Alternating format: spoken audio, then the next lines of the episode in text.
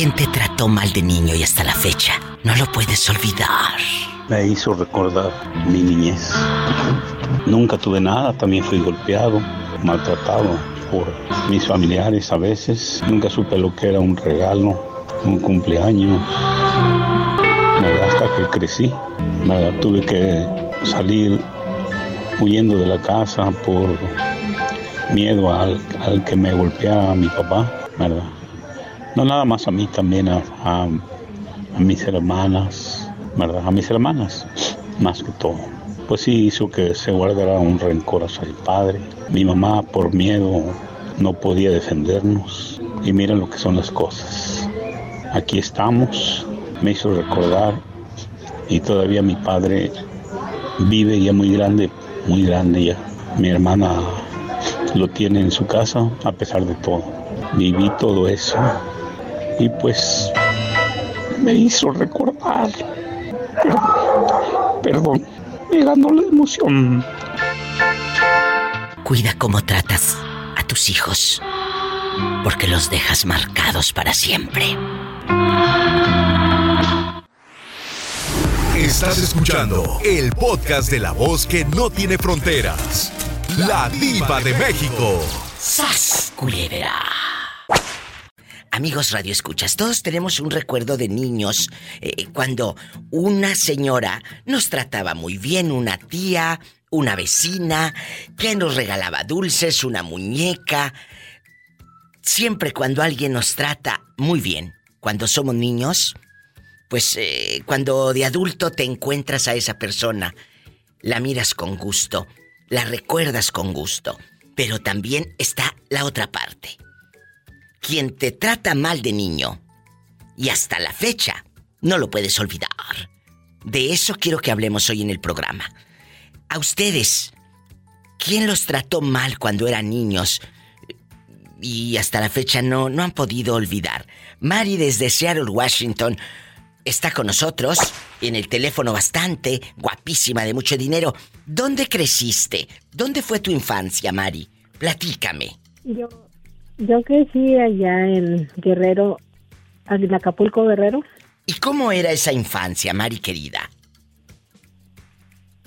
¿Mande? ¿Cómo era esa infancia, sorda? ¿Te trataban bien o no te trataban bien? ¿Eh? Ay, ¿qué me dijiste, gordo? Y dije, mm, ah, no es mm, cierto. Te digo que el sordo no oye, pero bien que compone. No, pues yo tuve una infancia muy bonita. Tuve de, tuve pues cosas bonitas y pues también cosas malas. ¿Qué cosas malas? Pues ¿Qué es lo que me da rating? Lo que da como tristeza.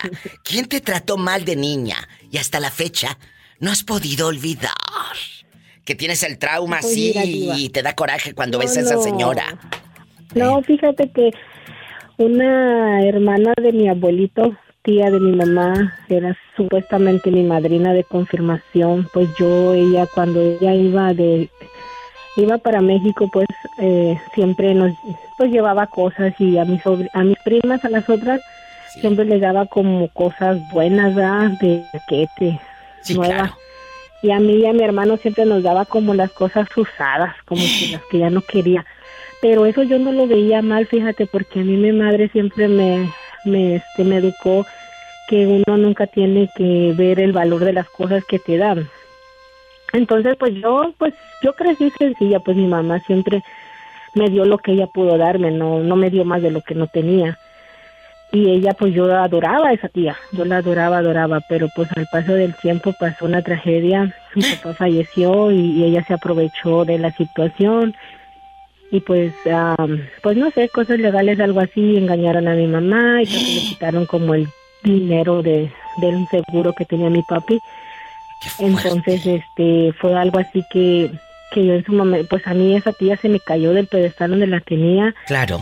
Y pues por un momento sí le agarré como coraje como así no no la soportaba ni que me hablara ni nada.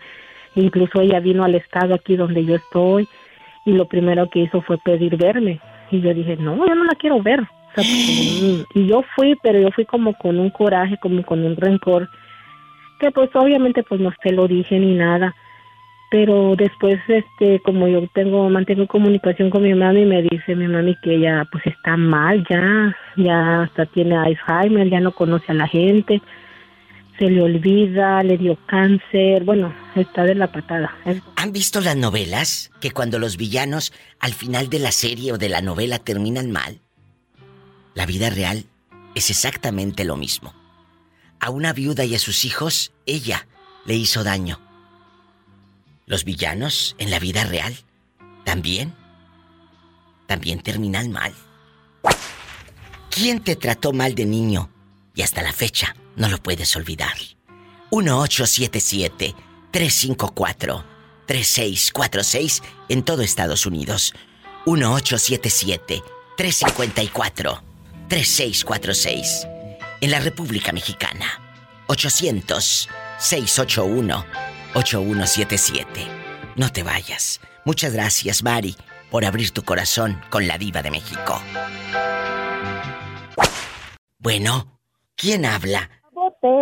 Oye, oye, oye, ¿quién habla con esa voz como que acaba de comprar bastantes colaciones, naranjas, chicles? ¿Quién? Cacahuates. Cacahuates. Oye, esto ya parece posada. Entre santos peregrinos. ¿Cómo te llamas? Hola, Diva, soy Nora. Nora.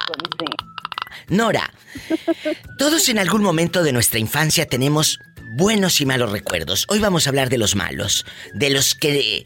Eh, sí, sí, cuando éramos niños alguien nos hacía dengues, nos trataba mal, te daba cosas echadas a perder.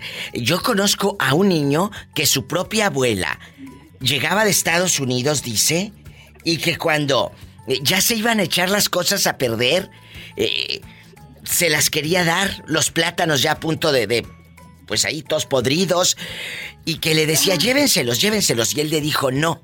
¿Por qué no me los diste cuando estaban buenos los plátanos? La propia abuelita paterna. Eh, pasó en Jalisco. Esta historia que les cuento. Entonces, y dice que él no ha podido olvidar ese maltrato de la abuelita. Y esas historias raras, tristes. ¿A ti quién te trató mal de niña? ¿Qué dices, ay diva, veo a esa señora y ahora por eso está como está, por mala. Cuéntenme muchachos, de eso vamos a hablar hoy. Déjame sacarle la sopa maruchan a Nora. Eh, adelante, Nora. no que no que me tratara mal, Riva, diva. Sí. Pero vuelvo con lo de mi papá, de todo lo que, la historia que le hizo mi mamá, ¿verdad? De que tenía otras mujeres, otros hijos. Entonces, él tuvo esta niña con una pareja que él tuvo y vivían en otro pueblo donde nosotros vivíamos. Y yo tengo un tío que es hermano de mi mamá. Sí. Porque ellos se dedicaban como a llevar a gente de pueblo a pueblo. Bueno, entonces él siempre me decía, cuando yo era niña, me decía, allá miré a tu papá y andaba con la güera, me decía siempre así. Andaba con la güera, con la otra niña. Y la traía para allá y para acá. Y siempre, siempre que me veía mi tío me decía eso. Calentándole la cabeza. ¿Sí? Y pues yo era una niña, ¿verdad? Entonces, diva, una vez, ahora sí que de verdad como a la película que de, de Pedro Infante, dice mi mamá, yo no me acuerdo, que agarré crema y me eché en la cara. Ah. Porque eh, mi tío siempre me decía eso. Yo no soy morena, morena, pero no soy blanca tampoco. Entonces, mi tío siempre me decía eso. Me decía que ella, mi papá andaba con la güera y que ella sí le que ella sí la quería, que ella le compraba cosas. Entonces. Y ella, como la película de Píntame, Angelitos Negros. Ay, pobrecita. Se puso crema en la cara para agradarle a su padre. Esas cosas no se olvidan y te marcan para siempre. Pero esa gente mala, yo creo, amigos oyentes, que tiene un lugar VIP en el infierno. Pues no, la verdad es que yo nunca le decía nada mal a mi tío y hasta eso que le tengo cariño. Pienso que él me lo decía tal vez jugando, pero nunca se dio cuenta el daño que el daño que me hacía a mí como niña, como hija. Él nunca se dio cuenta de eso. Y pues yo como niña, pues sí, la verdad, sí. Sí me hizo mucho daño. Yo sí pensaba que mi papá no me quería por eso. Yo pensaba eso cuando era niña. ¿Y tú? Sufriste de niño. ¿Quién te trató tan mal? Hasta la fecha no lo puedes olvidar. Márcame. Es el 1877 354 36 46 si vives en los Estados Unidos. 1877 354 3646. ¿Y qué te decía tu mamá? Nora, no te juntes con esa niña porque tiene piojos. Todo. y si vives en México, es el 800 681 8177. Cuéntame cosas. ¿Quién te trató mal de niña? Y hasta la fecha no lo puedes olvidar. Que digas, diva, esa señora, la vecina, nos hacía dengues. Eh, no nos trataba bien cuando yo le iba a pedir un favor porque no teníamos dinero en la casa. Hay gente que nos trata mal de niños, Jerónima, y no lo olvidamos ahora de adultos. ¿A ti quién te trató mal? ¿Quién te hizo cosas que, que digas, ay diva, ahora que la veo de grande a esa señora, ni la saludo a la bruja? ¿Quién fue? Pues uh, mucha gente me trató mal, pero en especial una cuñada que ya ya está ya no sé dónde, en el infierno, en el cielo, no sé. ¿Qué hacía tu cuñada, Jerónima? Ah, es que, pues, oye, dicen allá en mi colonia pobre, donde apenas se hay empedrado. Sí. ella, ella, su familia vivía en la ciudad y fui para allá, para donde estaban ellos. ¿Cómo se llamaba la ciudad? Y tenía, se llama Tepic, Nayarit. Allí nos están escuchando. O sea, tú ibas de la Virocha de Guadalupe Victoria, te llevaban a ver a la, a la cuñada, tu hermano, allá a Tepic. Sí, fuimos y teníamos que pasar por un puente peatonal.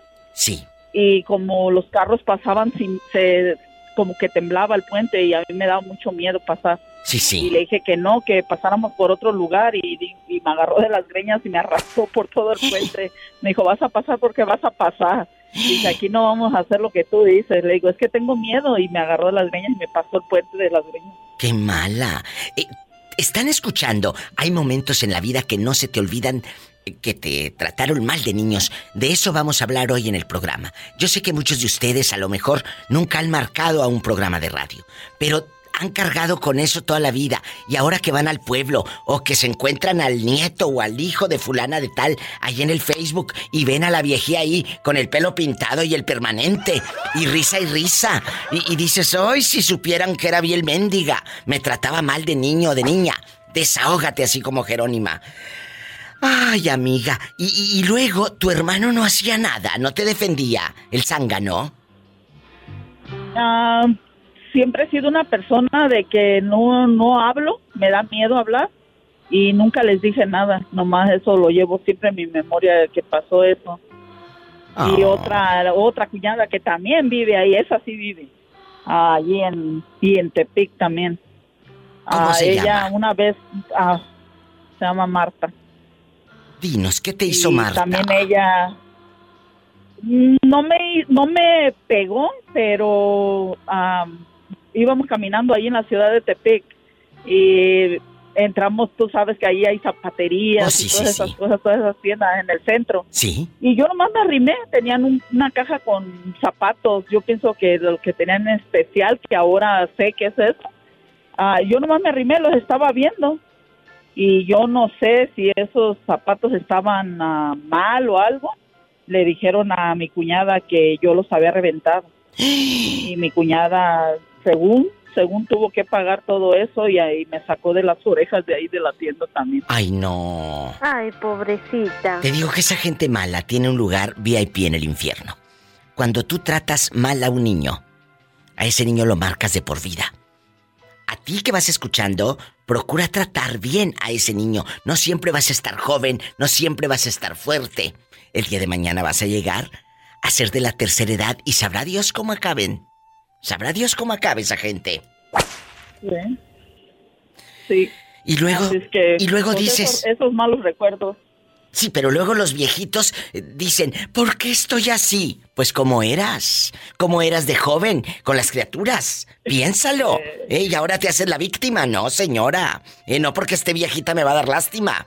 Si de, si de joven usted fue una persona mala, pues ahora de mayor es una persona mayor mala, podrida, del alma.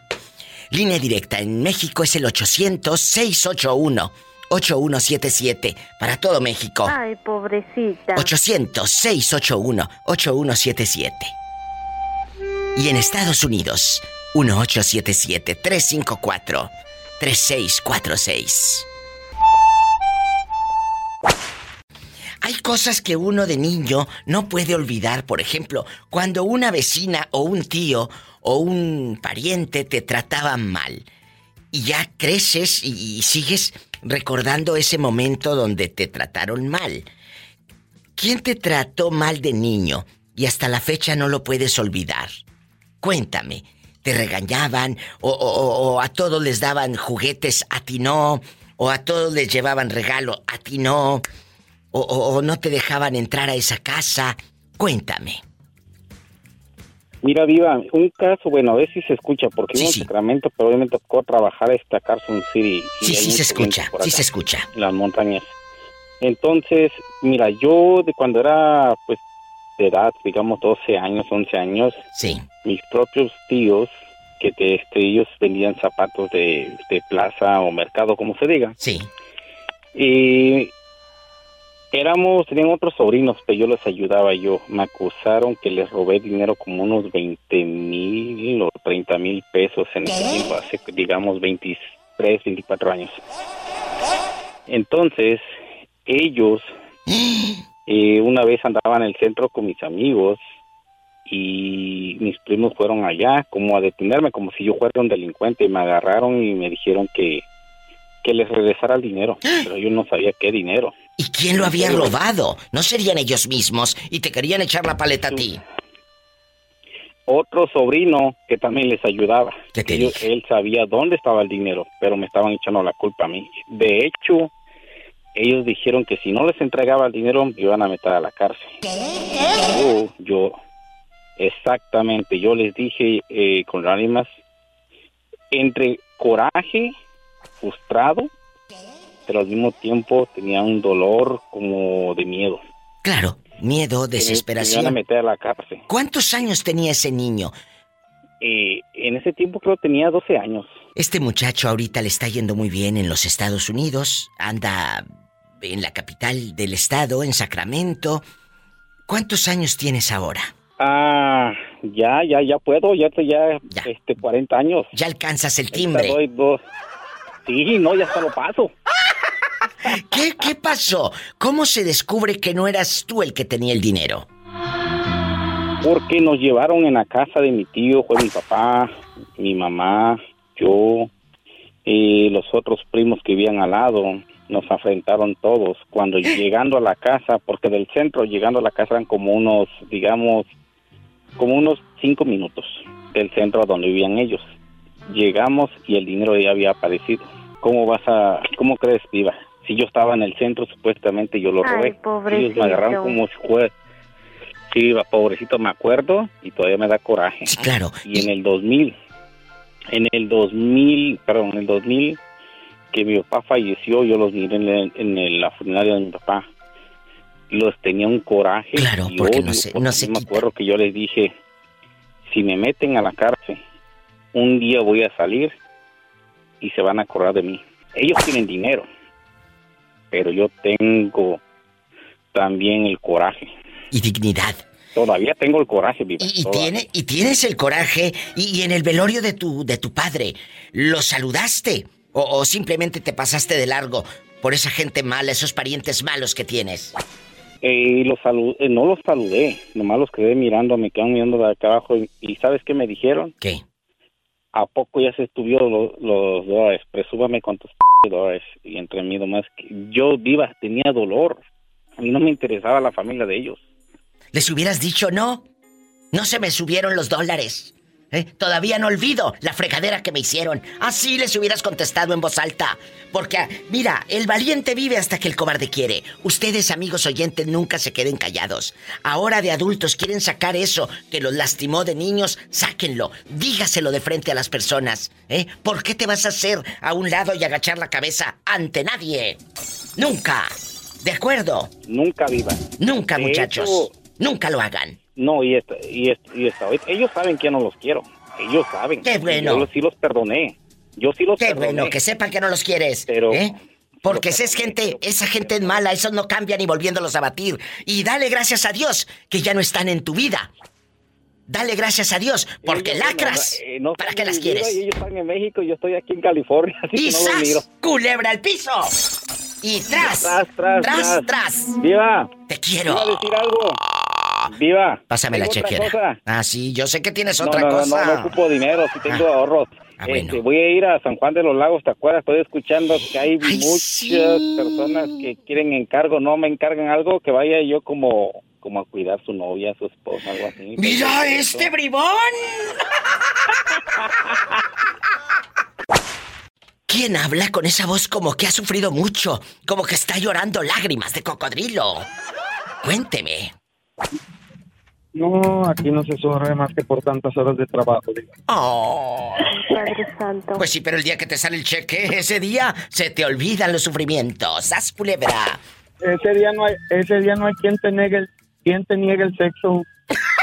ese día, el viernes, el viernes en la mañana te echan lonche, llegando al trabajo ya están las pantuflas listas. ¡Sas! Culebra. Baño. Al piso y tras, tras, tras. Nadie sabe para quién trabaja. Cuéntame, guapísimo y de mucho dinero, ¿dónde nos estás escuchando a todo volumen? Acá en Articia, Nuevo México. En algún momento de la vida, cuando eras niño, hoy quiero que recordemos esos momentos malos y que hemos superado, no para sufrir, ¿eh? No, no, no, no, no, no, no, sino para darnos cuenta que somos tan fuertes. ¿Quién te trató mal de niño y hasta la fecha no lo puedes olvidar? Te acusaron de ladrón, te maltrataron, eh, a tus otros primos tu abuelita les daba y a ti no, te hacía menos. ¿Quién te trató mal de niño? y no lo has podido olvidar. No, nadie, digo, al contrario, mi abuela me tenía bien chiple. ¿A poco? lo que yo quisiera porque Ay, qué bonito. Soy el primogénito del primogénito. Entonces se me hace que a los, los que tienen que hablar son tus primos y hablar de ti. Sí, eso sí, eso sí podrían decir algo, pero yo no. Ay, qué bonito. Yo, bendito sea Dios, tuve una infancia muy feliz. Y te cantaba tu abuelita y todo, te cantaba tu abuelita. Sí, y cuando yo tenía ganas, le decía, abuelita, tengo ganas de un dulce. Y me decía, ay, hijo, pues ahorita no traigo dinero, pero espérame, que tu abuelo tiene escondido el ate. ¿Y luego? Mi abuelo, después de la comida del mediodía, él sacaba una barra de ate que mandaba a traer de Guadalajara. El ate de membrillo, el ate de membrillo. Sí, ate de membrillo y ate de guayaba. ¿Y luego? ok. Entonces, pues el abuelo lo tenía escondido, ¿verdad? Porque pues nomás cuando él daba. ¿Luego? Pues él era el patriarca de la casa. Y le agarraban un, pedacito de ate de membrillo. Y, otra y ahora el puro membrillo. Ah, ah, Antes era membrillo. Y ahora es el miembrillo. ¡Sas culebra el piso tras, tras, ¿Quién es? Habla Rin. ¡Ay! ¡Qué milagro! ¿Dónde te habías metido tú? ¿Te me pierdes? ¿Andas en puro rin? ¿Andas en puro rin? ¡Qué delicia! Para meter mano. ¿Eh? Ah, pues ahí, ahí ando. Hay que dar oportunidades a otros que no llaman. Ah, bueno. Oye, ¿dónde creciste? Nunca me has contado de tu infancia. ¿Dónde creciste? Crecí allá en Chiapas. ¿Cómo fue esa infancia? ¿Hubo maltratos? ¿Te hacían menos? ¿Hubo cosas que te quedaste con ganas de comprar y, y no había? Quiero escuchar cómo era ese niño. Cuéntame. Bueno, nosotros éramos una familia numerosa, éramos seis, cuatro hombres y, dos mujeres. Dos, dos, dos mujeres. Y luego, ¿hubo, hubo gente que te hacía menos o hubo gente que, tías que, que te hacían menos? Cuéntame, Rin. Sí, sí, me acuerdo que uh, un tío, el hermano de mi papá, ¿Qué hacía? Bueno, mi tío, pues yo lo quiero mucho, mi tío, pero en aquel entonces, era porque éramos chamacos, éramos traviesos tal vez, pero ellos en Semana Santa, ellos iban al mar y él tenía carro. Entonces, él iba con su familia y nosotros, nosotros queríamos ir, pues, pero no nos invitaban, no nos llevaban. Qué malos. Y este, pues, pues mi papá, mi mamá siempre trabajaban, pero no las alcanzaba para a llevarnos al mar o nosotros no conocíamos mar. ¿Hasta qué edad ¿Cuántos años tenías cuando conociste el mar? Uh, ah, 15 años. ¿En dónde fue? cuando conocí el mar. ¿Dónde fue? ¿Qué mar fue? ¿Qué playa fue? Era una, allá en Tapachula, San Simón. Ahí está la barra San Simón, la barra San José. Y sí, solo hay, hay más, pero no me acuerdo el nombre. Pero, pero ahora a la distancia, acabas de decir algo, ya no tengo rencor. Ya no, ya no duele. O sí duele, pero, pero ya no hay rencor. Rin. No, no hay rencor. tal vez, si yo fuera en aquel entonces, si yo fuera mi tío, de hecho, iba a uno de esos chamacos. Cada vez que yo voy allá, voy a llevar a uno de ellos, porque éramos seis. Sí. Yo no. Conozco en el mar, pero no. ¿Qué historias? Pero ellos iban con su familia. Él quiso conocer el mar. Y hasta los 15 años lo conoció, su tío se iba y les presumía voy al mar. Y a los sobrinitos no los llevaba. Yo sé que no tenía obligación, yo lo sé, pero creo que hay algo que se llama sentido común y hay algo que se llama amor al prójimo. Y si tú sabías que ese niño se quedaba con ganas de ir a conocer el mar. Pero mira, la vida te ha recompensado y te ha dado tanto. Ahora él está en los Estados Unidos, tiene sus centavitos guardados, sus dolaritos, y eres un muchacho bueno. Por eso la vida te ha tratado bien.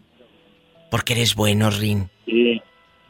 La verdad. Sí, gracias. Sí, ayuda a muchas personas. Y Dios, Dios te va a proveer siempre. Dios te va a proveer. Oh, sí, es cierto. Porque no dejas de ayudar. Con salud o con cualquier otra forma. Amén. siempre, seguro que Diosito siempre, siempre regresa. Si tú das 20, te regresa el doble. Amén. Decrétalo, vívelo, agradecelo y sé bueno. Te agradezco tanto tu llamada. No te me vuelvas a perder, que luego te me desapareces, ¿eh, cabezón? Y te ando extrañando. y te ando extrañando. ¿Eh? Brigón. No, voy a ir. Bueno. O sea, una vez, este, le dijimos a mi prima, ahí nos traen una, una cubeta de agua o algo para que miremos cómo es el color del agua del mar. Sí, sí, mi prima bien contenta.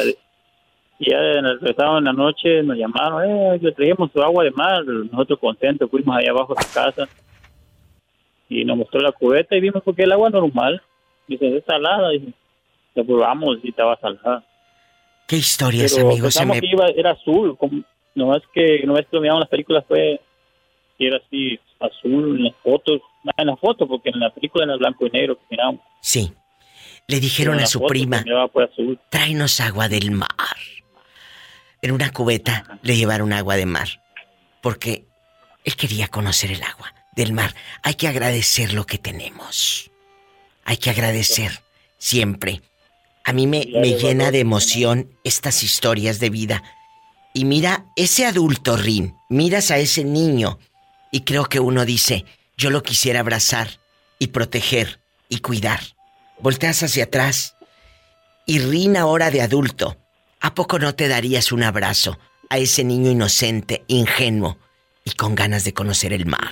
Bueno, claro, le voy a dar un cheque también de 100 dólares. ¡Ay, qué bonito! Muchas gracias, Rin. Dios te bendiga. Qué buena enseñanza. Hasta mañana.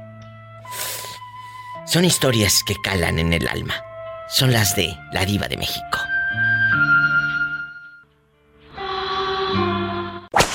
Oye, David, eh, David querido flaquito, porque él está bien flaquito. Debes de comer más niño porque parece que no comes. Ay, pobrecito. es que luego dicen que si te sale panza, ¿Qué? no te la miras, diva. Bueno, sí. David, ¿quién te trató mal de niño y hasta la fecha no lo puedes olvidar? ¿A un tío, un sobrino, un vecino, un maestro, un primo, alguien mayor que te hizo algo malo de niño? ¿A ti qué te marcó de tu infancia? a, mí, a mí me marcó mucho la, la cosa de que mi abuela, mi abuela vivía acá en Estados Unidos ¿Y luego? Y iba para, para México, pues para, San Luis. Río Colorado. Pues uno, pues ya ve ese, ajá, el Río Colorado, ya ve, uno se emociona, oh, viene tu abuela, nunca la mira, la miras una vez al año, dos veces al año, no sé. y a nosotros siempre, como la verdad, sinceramente nosotros siempre hemos sido humildes, a veces sí nos faltaba hasta para comer, iba. Sí, sí, sí.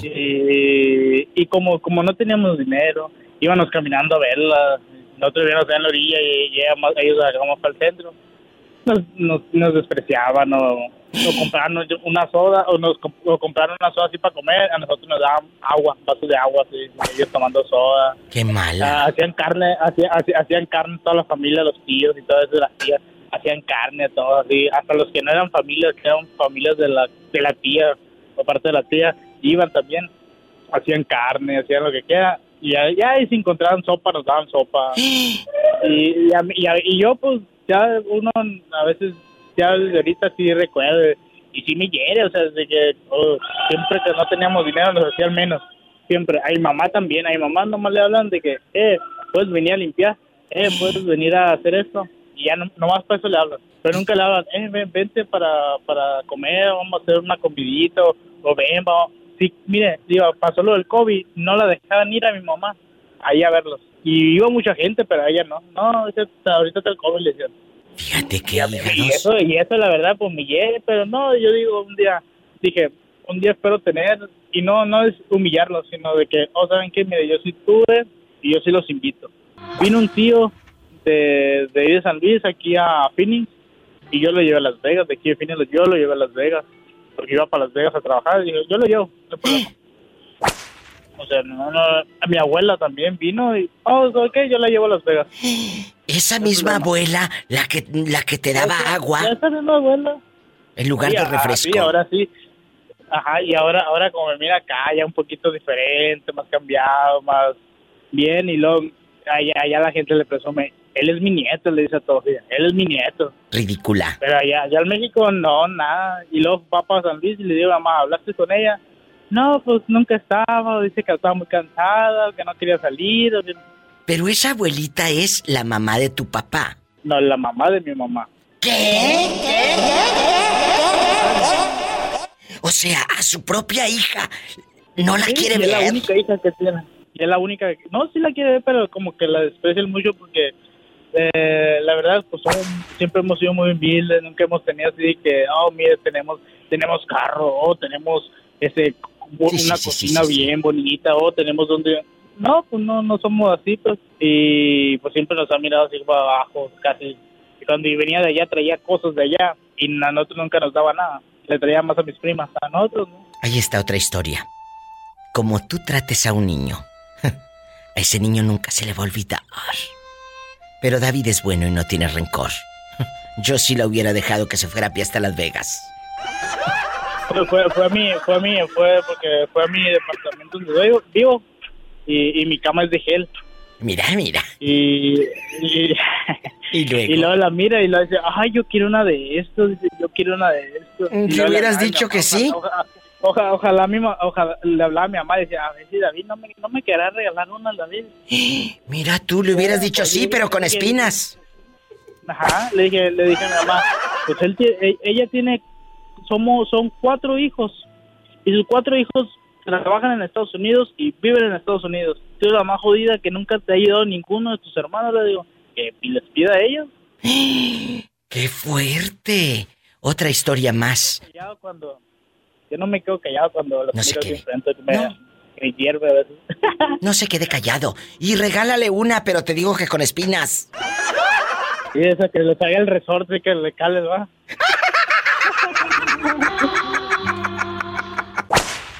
fuiste una niña maltratada, tú fuiste una niña que se quedó con ganas de alguna muñeca en alguna Navidad, o que tu tía te hiciera menos, a tus otros primos les daba todo y a ti no. Hubo historias así. Cuéntame. Mi mamá fue siempre muy estricta. Yo recuerdo esos momentos, parece que fueron ayer porque... ¿Qué te decía tu mamá? ¿Cómo era estricta contigo? Cuéntamelo. Entonces nosotros teníamos esa maña, entre comillas, agarramos y nos íbamos a la tienda a comprar dulces. Resulta que mi mamá estaba buscando ese dinero ¿Y qué crees? ¿Qué? No agarra una cuchara del pozole y nos las da en la espalda. ¡Ay, Jesús bendito! No se quebró la cuchara porque está gruesa, pero por eso te digo, no es súper feliz. Y luego a mi hermano también lo, lo, trató de colgar con un cinto en una escalera que tenía fuera en el patio. Oye, pero eso es terrible. las manos. Por eso te digo que no era súper feliz. Creo que eso te marca para siempre, de verdad. Te, te, te llena de miedos te llena de espanto, de coraje. No creo que tu hermano en algún momento no haya soñado o tenido pesadillas con eso. Platícame, ¿tú viste cuando a tu hermanito tu mamá le quemó las manitas? Oh, sí, cuando lo trató de colgar también. Y yo soy la más grande de la familia, así es que yo sentí feo y nosotros llorando. En ese tiempo mi mamá tenía tres que eran, yo soy la primera y luego mi hermano y luego mi hermana y, y trató de colgar a mi hermano y mi hermana y yo gritando enfrente de mi mamá, mamá, déjalo, no lo hagas eso, lo vas a matar. ¿Para qué, para qué aprende el hijo de tal por cual? Así que pues no lo, no lo dejaba hasta que se estaba ahogando el pobre y... ¿Y luego cómo, ¿cómo lo soltaron? Y hasta que se puso morado lo bajó. Oye, esto es para ir a la cárcel, tu madre, dispénsame. ¿Y en qué parte de México pasó esto? Platícame, aquí en confianza. En, Santiago Escuintla, Nayarit. Ahí nos están escuchando. Ahí en Santiago Escuintla, en Radio Positiva, transmiten el programa de radio. Entonces... Sí, de hecho yo acabo de regresar de México y te escuché, estaba, andaba comprando en una farmacia y yo, ¡La diva, la diva! Ya casi me volví a loca. ¡Ay, qué padre! Amigos de Santiago Escuintla, Nayarit, allá Colmidores y con todo el equipo de lujo de Radio Positiva que los amo con pasión y con locura. Y luego cuando ustedes le gritan a tu mami, ¡Amá! ¡Suelta a mi hermano que ya está morado! Aquel ya morado muriéndose. ¿Quién lo soltó? Pues lo soltó hasta que estaba morado. Ustedes cállense, no se metan si no quiere que ustedes también los cuelguen. No, pues callado, pero llore y llore. Oiga, y cuando le quemó las manos, ¿por qué se las quemó? porque agarró dinero, agarró dinero donde no debía y mi mamá lo hacía a propósito para que se nos quitara esa maña porque le pedíamos dinero y no nos daba. Entonces, mi mamá dejaba dinero a ver si Edgarito o Karina o quien es lo agarre ese dinero. Pues sí, fue mi hermana y ándale que le quemó las manos allá en las estufas de, gas. Ándale, y para que se le... ¿Quién, quién, quién agarró ese dinero? Nosotros, no le digas a nadie, entre nosotros, pues cómplices. Y pues si no me lo dicen a los tres vamos a quemar las manos. Pues ahí vamos, fue Karina, fue Karina. Y pues ahí le la agarra y él le quemó las manos.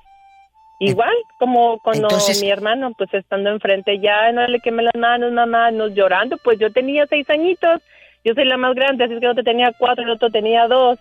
Entonces, ¿a quién le quema las manos? ¿A la niña o al niño? a la niña. a mi hermano colgarlo, a, mi, a la niña este le quemó las manos y a mí me, me, pegó con la cuchara. del pozole. ¿Dónde vives ahora? Yo yo vivo en Nampa, Idaho. Y de aquí te estoy hablando de Nampa. Te agradezco tanto tu tiempo, tus historias, son pedacitos de vida.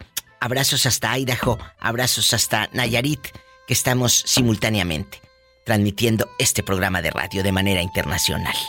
Muchas gracias. Si usted ha sufrido violencia, si fuiste un niño maltratado y ahora de adulto todavía no lo puedes olvidar, obviamente, esas cosas no se olvidan. Márcame desde la República Mexicana es el 800 681 8177. 800 681 8177. Y si vives en Estados Unidos, es el 1877 354 3646. Estoy 100% en vivo. Te estoy esperando aquí en cabina. Sígueme en Facebook, La Diva de México, y también en Instagram, arroba La Diva de México. Gracias. Bueno, habla la diva de México. ¿Quién es? Con esa voz como que acaba de comprar bastantes cigarros sueltos. Mi Diva, ¿cómo estás? Bien, espectacular divina. ¿Eres tú, mi amigo guapísimo locutor de mucho dinero, Jesús Sea? Efectivamente, soy yo. ¿Y quién habla por allá con esta voz como que se acaba de tomar un café americano? Y fíjate que no te... no, hasta parece que estás aquí. Eh, ¿Cómo se llama? La videollamada. Porque me, me estoy tomando un café americano. Un café. Ay, qué, qué, rico, buen provechito. Gracias. Hoy vamos a hablar en este programa especial de la Diva de México de que hay cosas, eh, Jesús, gente que nos trata mal de niños y que ahora de adultos, por supuesto que no lo olvidamos. A mí me trataron muy mal ciertas personas, a usted también, a muchos, y nos dejan, esos momentos te marcan, y ahora de adulto, pues dices, yo no hacía nada malo para que me hicieran eso a mí. Yo no les hice nada. ¿Por qué me hicieron eso? ¿Quién te trató mal de niño? ¿Quién te maltrató? ¿Quién te hizo el feo?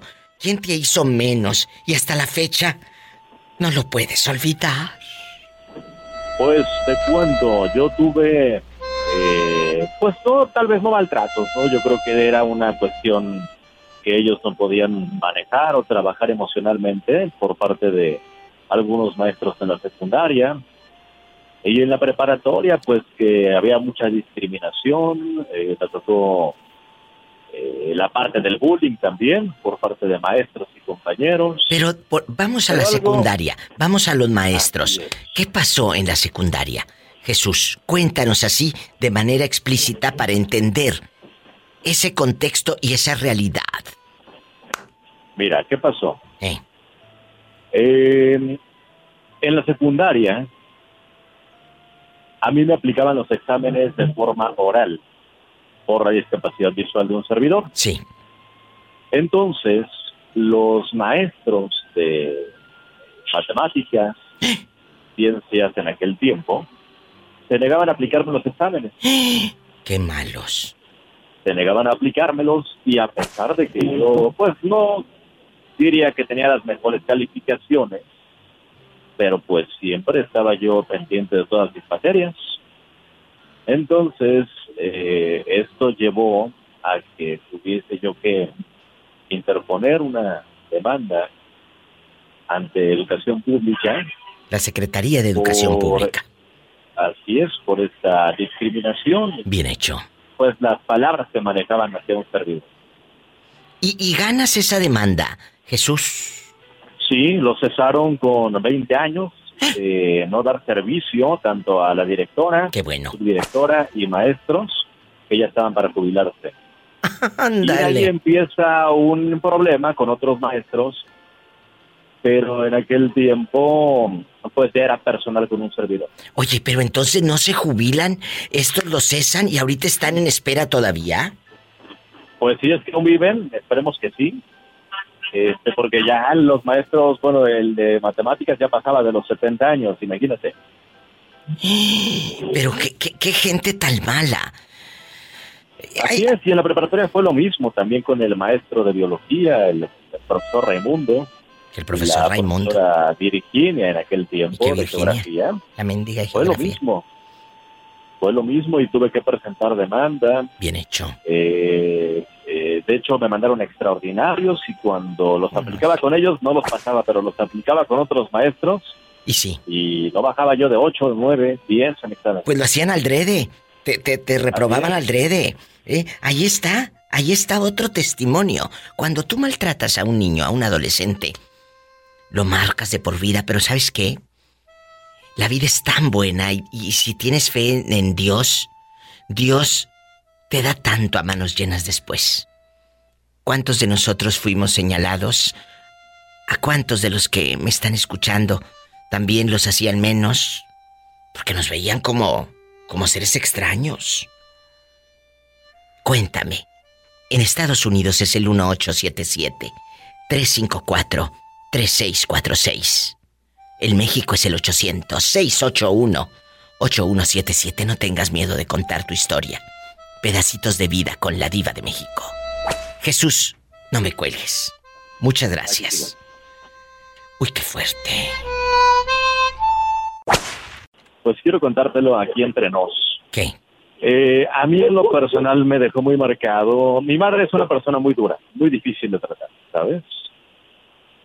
Pero es algo que yo eh, se lo comentaba a ella hace hace como un mes. ¿Qué? Que algo que me marcó mucho de ella, de su actitud hacia mí. Tu niño. tu niño. Pues aparte de, que, pues no puedo decir que no, ¿no? Sí me tocó algunos golpes de ella. Pero el que me dijera, yo te recogí de un basurero o alguna cuestión hiriente. Uy, qué fuerte. Me dejó muy marcado, ¿sabes? Pero ¿por qué te dijo tu mamá eso de yo te recogí de un basurero? Fíjate que siempre me lo decía cada que se enojaba con mi padre, que en paz descanse. Qué mala. O cada que teníamos alguna discusión porque yo lo apoyaba a él, me, daba esa respuesta. Pero ella sí es tu mamá, Jesús. Sí, bueno, hasta donde yo sé sí, digo, no me han dicho otra cosa, ¿no? Ah, bueno.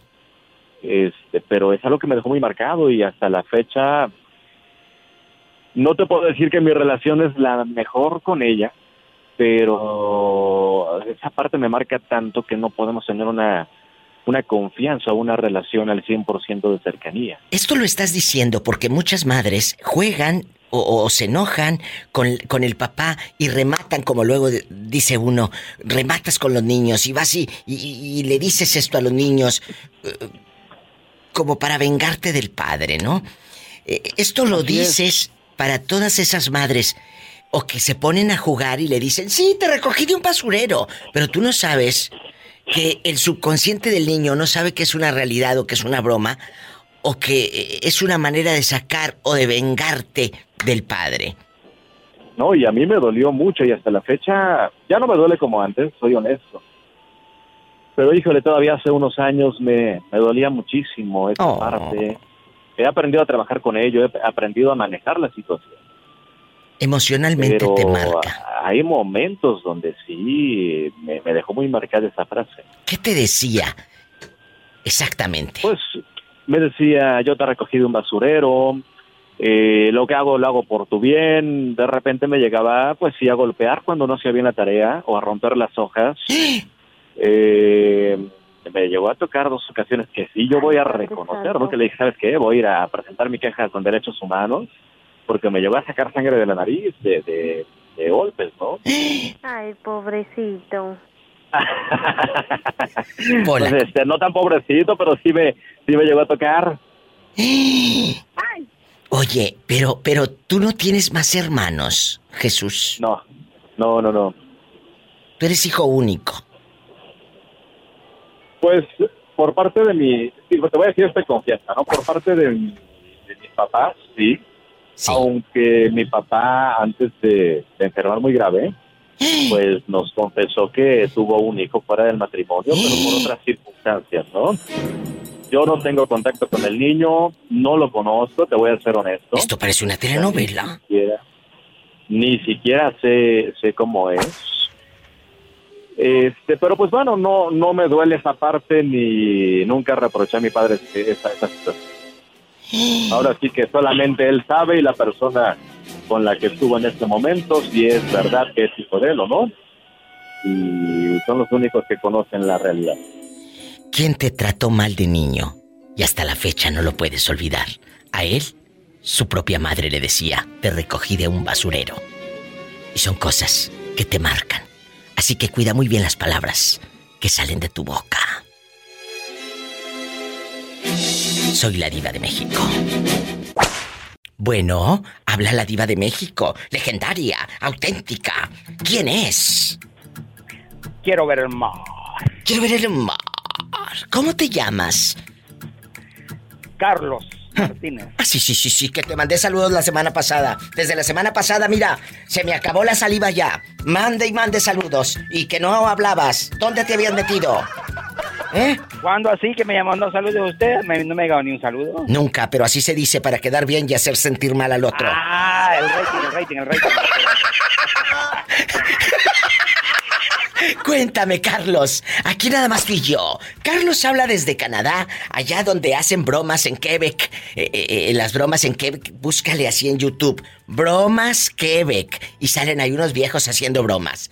Carlos, de manera bonita, o de manera triste, siempre hay, recuerdos eh, buenos, malos cuando uno es niño, ¿verdad? Cuando te tratan mal o cuando te tratan bien. Hoy vamos a hablar de quién te trató mal de niño y hasta la fecha tú no lo puedes olvidar. ¿Quién fue? La, la mamá de mi mamá, mi abuela, fue una persona cruel. ¿Cruel? es muy fuerte. Que trató mal a todos, desde mis tíos hasta nosotros, sus nietos. Mire, para, para decirle que le puso una plancha caliente en la espalda a mi tío Manuel. ¡Qué descarada! ¡Qué señora tan bribona y tan mala! Eh, ah. a, mi, a mi mamá la colgaba de, pie, de los pies, para... ¿Pero qué le pasaba? Que lo así que... Ah, eh, eh, o sea, eso lo hacía la mamá de tu mamá. Sí, mi abuela. ¿Y por qué hacía eso la señora? ¿Loca? ¿Enferma? estaba loca, estaba loca, estaba enferma, sí, estaba loca. Y es un ciclo vicioso. Mi mamá paró con eso.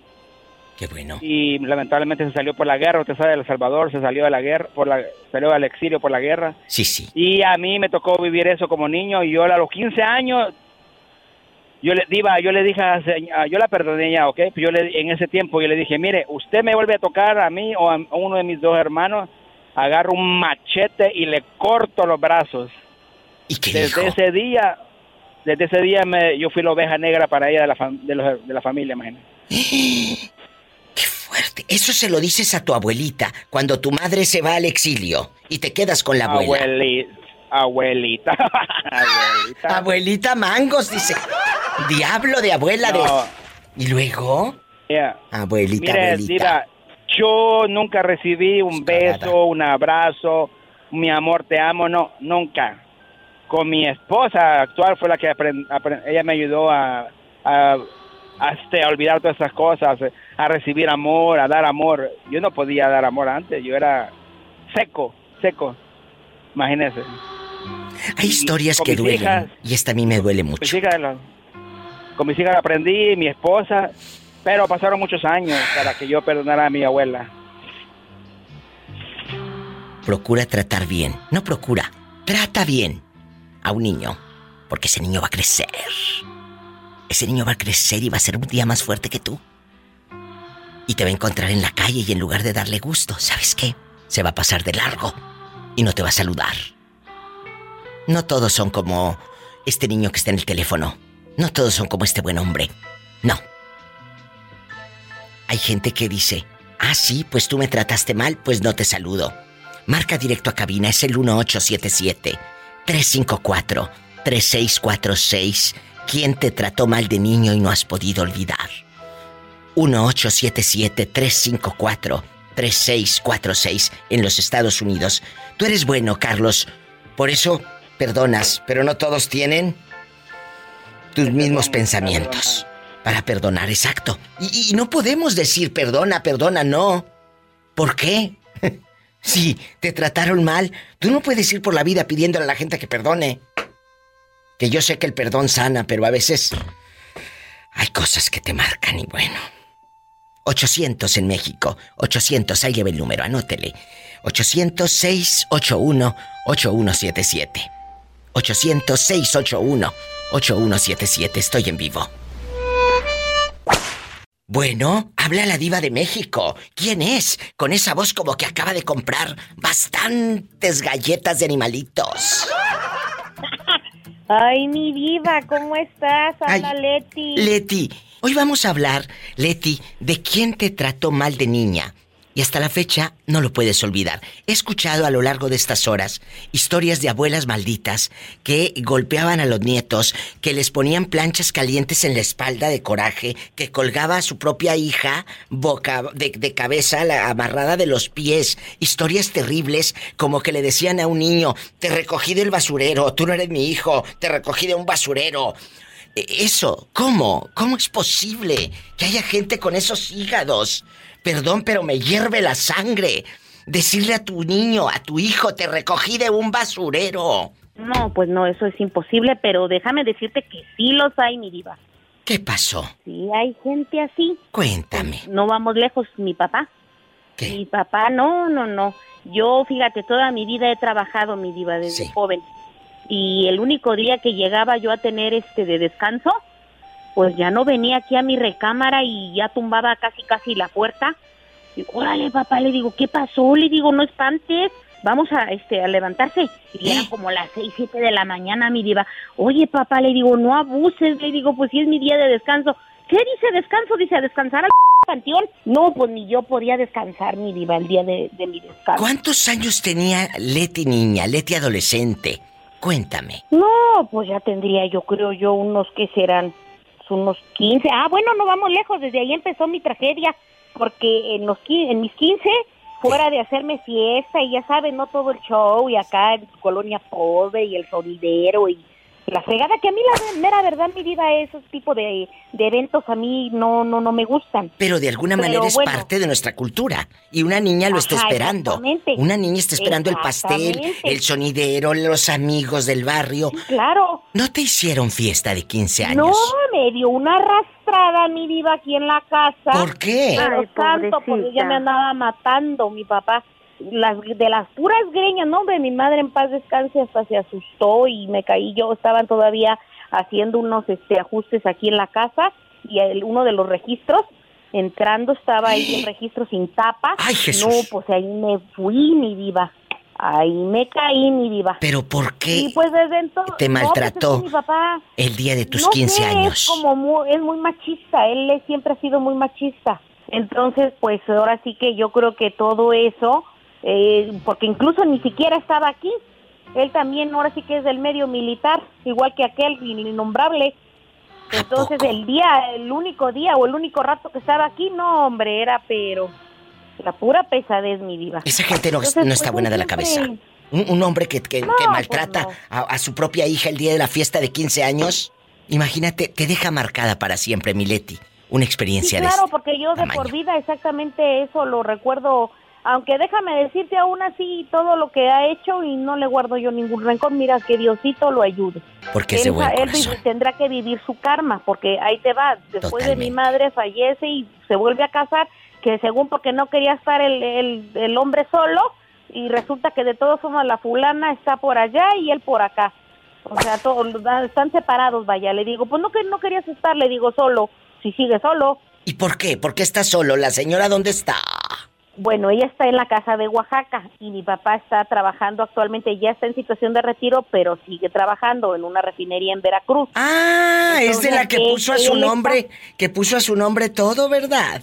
Es esa, mi vida, y la fulana de cuenta está gozando allá la casa de Oaxaca con su hija y su yerno y su nieto, y mi papá acá como burro, como buey, trabaje y trabaje en Veracruz y solo, y le digo yo, ves, ese es tu karma. ¡Sas, culebra al piso y... Claro. ¿Verdad que los villanos en las películas terminan mal? Solos, abandonados y mal. En la vida real también. Y aquí lo estamos escuchando. Historias de vida con la diva de México. Ojalá que cuidemos lo que sale de nuestra boca, porque cuando tú maltratas a un niño, ese, a ese niño tú lo marcas para siempre, fíjate. De por vida, claro, sí, así es. Queda marcado de por vida esa criatura. Por favor, procura que las palabras que salgan de tu boca para un niño sean de bendición y no de maldición. Mileti, siempre es un pues, gusto aprender de ustedes, del público, del público que me hace favor. es recíproco. Muchas gracias. Es recíproco, aprendemos mutuamente, mi vida. Salúdame al niño y no te dejes en los tribunales con aquel que te conté, con tu ex. No te dejes. ¿Qué tipo?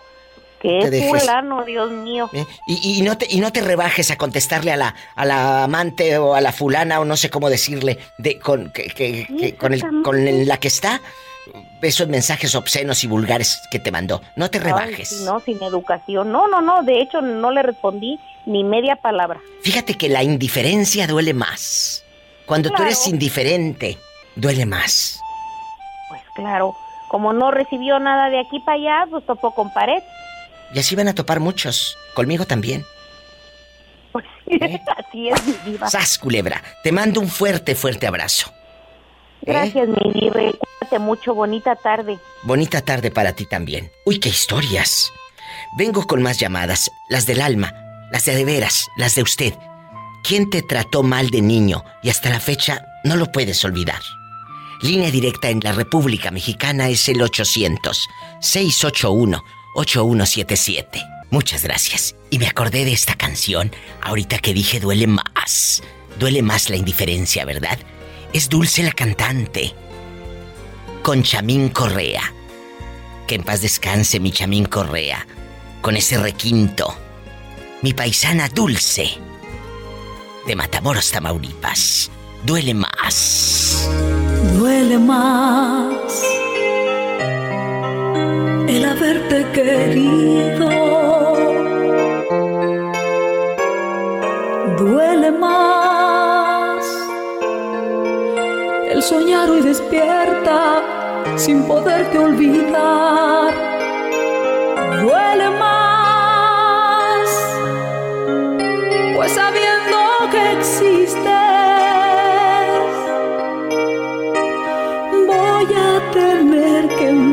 a un mundo sin ti. Ay, para esos amores, ¿verdad? Qué fuerte. Voy a una pausa y ahorita regreso. En bastante la diva de México.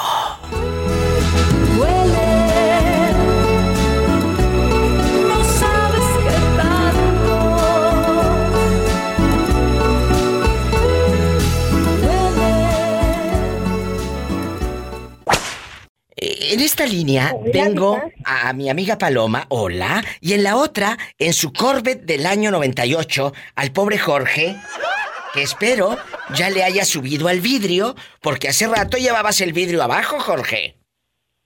Sí, llevaba todo, llevaba el convertible. Mira, mira, mira, mira. Hoy vamos a hacer un Ah, programa especial. Hu- hu- Humildemente, digo, humildemente. Qué bueno. Corvette 2008. Ah, Bueno, gracias a Dios. Vamos a hacer un programa especial. Me han hablado, chicos, les cuento para los que van llegando. Hoy estamos hablando de quién te trató mal de niño o de niña. Y hasta la fecha no lo puedes olvidar. He recibido historias de que su propia madre le decía, te recogí de un basurero, cuando se enojaba con el papá. He recibido historias de abuelas malditas que con la plancha les ponían así la plancha en la espalda, la, la señora a sus hijos, a sus propios hijos. He recibido historias de que no festejaron los 15 años de la muchacha, la golpeaban y la aventaban y la maltrataban el propio padre. El mero día de su fiesta de 15 años, que obviamente, perdón, el día de su cumpleaños no había fiesta, no hubo fiesta, son mentiras. Ni un pastel le llevó. Historias como esas, Paloma. eh, historias como esas, Jorge. Amigos oyentes, te dejan marcado para siempre. ¿Quiere que le cuente, Diva? Sí. ¿Qué- ¿Quién te trató mal de niño y no lo puedes olvidar? Le voy a dar rating, Diva. Mire, Diva, a veces uno le echa la culpa a, a la vida que llevó uno. Sí es dura la vida de uno porque es, es lo que es, porque dice, me trató mal la vida, me trató mal tal persona. Pero a fin de cuentas uno viene acaba- pagando las consecuencias de lo que le pasa. Mire, ¿Por qué, por qué dices que vienes pagando las consecuencias de lo que nos pasa? ¿Por qué, Jorge? Mire, yo fui un niño muy maltratado de, de niño. Viví mucha violencia doméstica, alcoholismo en mi familia. Mi papá golpeaba mucho a mi mamá, me llegó a golpear a mí. Y viví y viví en un barrio que hubo bien feo, me golpeaban, me quitaban el triciclo. Eh, fui mayor, sufrí mucho y le decir una cosa, que la primera vez que yo hice algo feo, que tenía, tenía seis años, primer año primaria, mi mamá me quemó las manos por haber agarrado un billete de 100 pesos de Venustiano Carranza. Y esas cosas no se olvidan nunca. Tú no puedes hacer eso. De esa manera no vas a hacer que el niño deje de agarrar lo que no es suyo. Con palabras sí. Las palabras sanan. Las palabras educan. Los golpes no. Crecer y todos los que me golpean, yo voy a ser mejor que ellos, siempre lo pensé. Y mire, Diva, de, de, según no era castigo, según para que no me portara bien, me llevaban con un tío en la, en la colonia Miramar. Tenía cinco primos y, y mi tía siempre me trató muy bien, la que acaba de fallecer mi tía, tiene como dos meses. Y mi tío me trataba bien mal, bien mal, Diva, bien mal. De los 10 años con mis primos, a mí me daba pavor que se llegaran las vacaciones cuando estaba niño. Y yo le decía a mi mamá, y mamá nunca me creyó. Mamá fue bien dura. Y según papá fue duro, pues mi papá se quedó cortito. Y siempre, siempre, siempre. ¿Y sabe qué? Y todavía me metió a trabajar, y yo sigo me doy edad todavía. Y al último fin de cuentas, mi mamá, mi mamá se dio cuenta que me trataba muy mal, porque hasta ahora de grande, él me pidió perdón, mi tío. Conmigo. ¿Y sabe por qué? Le dolió bastante que yo lo estuve ayudando con la enfermedad de mi tía, que los estuve ayudando, porque mi tío está bien, está bien pobre. Ya que él tenía dinero y sus hijos, ninguno le ayuda. Y yo, que me trató mal, yo le di la mano humildemente como pude. y no tengo por qué decirle eso, pero yo se lo estoy platicando por la razón de cómo él se disculpó conmigo, que nunca esperó decir que ese no tenía dónde caerse muerto y que no, tiene, no tenía un futuro ni nada, porque como era, y, gracias a Dios a la vida que llevé, pienso que soy una persona de, bien, Diva. Eres una persona de bien. Allí está otra historia, amigos oyentes. De vida. De que Dios cumple su promesa, porque es promesa, está en la palabra, está en la Biblia. Dice, Dios proveerá. Si los pajaritos que no trabajan, dice un versículo, Dios no los deja sin comer, ¿cuánto más a nosotros que somos sus hijos? Estoy en vivo. Amigos, si van llegando, ¿quién te trató mal de niño o de niña? Y hasta la fecha no lo puedes olvidar. Paloma, ¿quién te trató mal? Cuéntame. Ay, pues ahorita estaba recordándome, pero creo que este lo más mal que me pudieron tratar fue una prima. Ay, que me hacía la vida muy imposible. ¿Qué es imposible? Muy, feo, pero. ¿Qué es la vida imposible? Ah, ¿Qué pasó? Pues, este, me quitaba mis, eh, por ejemplo, una vez mi mamá me compró unas botas y yo las usaba nada más para salir y eso y me decía, préstamelas y yo no podía decirle que no. Y pues ya se las daba y ella las, las usaba del diario, las metía al agua y el día que yo se las tuve que ir a pedir porque mi mamá me, no se había dado cuenta y fui y se las pedí, me abrió la puerta y me dijo, ¿qué quieres? Le dije, este, mamá me dijo que me des mis botas. Me cerró la puerta en la cara, después fue, las agarró, abrió la puerta y me las aventó al suelo. Y así es la gente, ¿eh? Así es la gente. Ah, bueno, no todas. Hay personas muy finas. Y, pero pero hay, hay, hay personas mala leche. Les prestas dinero y en lugar de, de valorar esa amistad que te prestó dinero, luego se esconden o te dejan de hablar. ¿Por qué son así? pues no sé, pero lo más mal que me pudieron haber tratado, yo creo, no fue ni mi mamá ni mi papá, porque gracias a Dios, pues bueno, los, los padres nunca vienen con un instructivo para ver cómo son padres, ¿no? Ellos hacen lo mejor posible. No todos, Paloma, no todos. Yo hace rato recibí una llamada de un chico que su propia madre le decía, te recogí de un basurero, eres esto y esto y esto. Y el niño, eh, eh, el niño no mira, el niño ve muy poquito, eh, puras sombras. Entonces, imagínate, el hecho de estar casi pues sin su vista, pues, y aparte, eh, sufrir porque la mamá lo maltrataba cuando se enojaba con el padre, eso, eso no es de una madre, eso es de una hiena. No. Ahora sí que, ahora sí que hablo de lo personal, ¿no? De mis padres, eh, hicieron lo mejor posible. Pues sí, pero tengo que hablar así para que dé rating, ¿eh? Que le suba la gente al radio. yo sé, yo sé. Que digan qué está pasando. Pero, pero es cierto, chicos. ¿eh? Procuren cómo tratan a sus hijos, porque a sus hijos nunca se les va a olvidar. ¿Creen que van a tener siempre fuerza? No. El día de mañana van a llegar a viejitos. ¿Y cómo, cómo, cómo vas a quejarte de que tu hijo no te ve? Pues si tú tampoco lo viste a él y lo maltratabas. Todo se paga. Y conozco a una, una muchacha que, que su mamá de recién nacida la dejó como horas, horas, horas, horas en el sol. Descarada. Y hasta la fecha su ojo lo tiene mal. ¿Por qué la dejó horas en el sol? ¿Por qué? Porque no la quería, o sea, la, así, ya estaba la niña y ella misma. Y fíjate que ahora de grande, a pesar de que la maltrató demasiado, demasiado, demasiado, ella le ha ayudado bastante a su mamá, muchísimo. Pero... ¿Qué sentirá esa gente? ¿Qué sentirá esa gente de que la trataron tan mal? Bueno, que trataste mal a tu propia hija. Y ahora tu hija te trata tan bien. Te hace sentir, pero la peor cucaracha, ¿eh? Te has de sentir tan mal. Claro. Ay, sí. Estás enojada, Diva. Ya se No, no, no, no, no, no, no estoy enojada. Estoy, estoy, tengo un sabor de boca malo por las historias que he recibido. Porque me, me da, no es, no es enojo, no, no. Es impotencia. Yo le dije hace rato a Jesús sea o, o a la gente que me ha llamado cómo me gustaría abrazar a ese niño o a esa... O, cómo abrazarías tú ahora, adulto, a ese niño. ¿Cómo lo abrazarías? Un niño me habló, un señor me habló y dice, Diva, yo quería conocer el mar. Y una prima que sí fue al mar y su tío malo no los llevó, Él le dijo a su prima, me traes agua en una cubeta para conocer el agua del mar. Eso a mí me rompió. Me rompió, me quebró. ¿Cómo un niño quería conocer el agua del mar? Duele, amigos. Ojalá que mucha gente que esté escuchando tome conciencia. Tú trataste mal a tu hijo y hoy tu hijo te trata bien. Esa es una cachetadota con guante blanco. Esa gente sí se ha de sentir muy mal. Paloma, gracias por abrir tu corazón. Qué bueno que tú tuviste una buena infancia. Pero hay muchas que no pueden contar lo mismo. Qué triste. Con mis padres sí, pero me, me, hicieron mucha mucha burla por mi ojo, por mi por mi accidente que tuve a los siete años. Fui maltratada, pero por por la gente, de, por los chamacos de la escuela o personas aparte. Pero eso, eso es otra historia, que gracias a Dios ya la superé. Pero ¿sabes qué?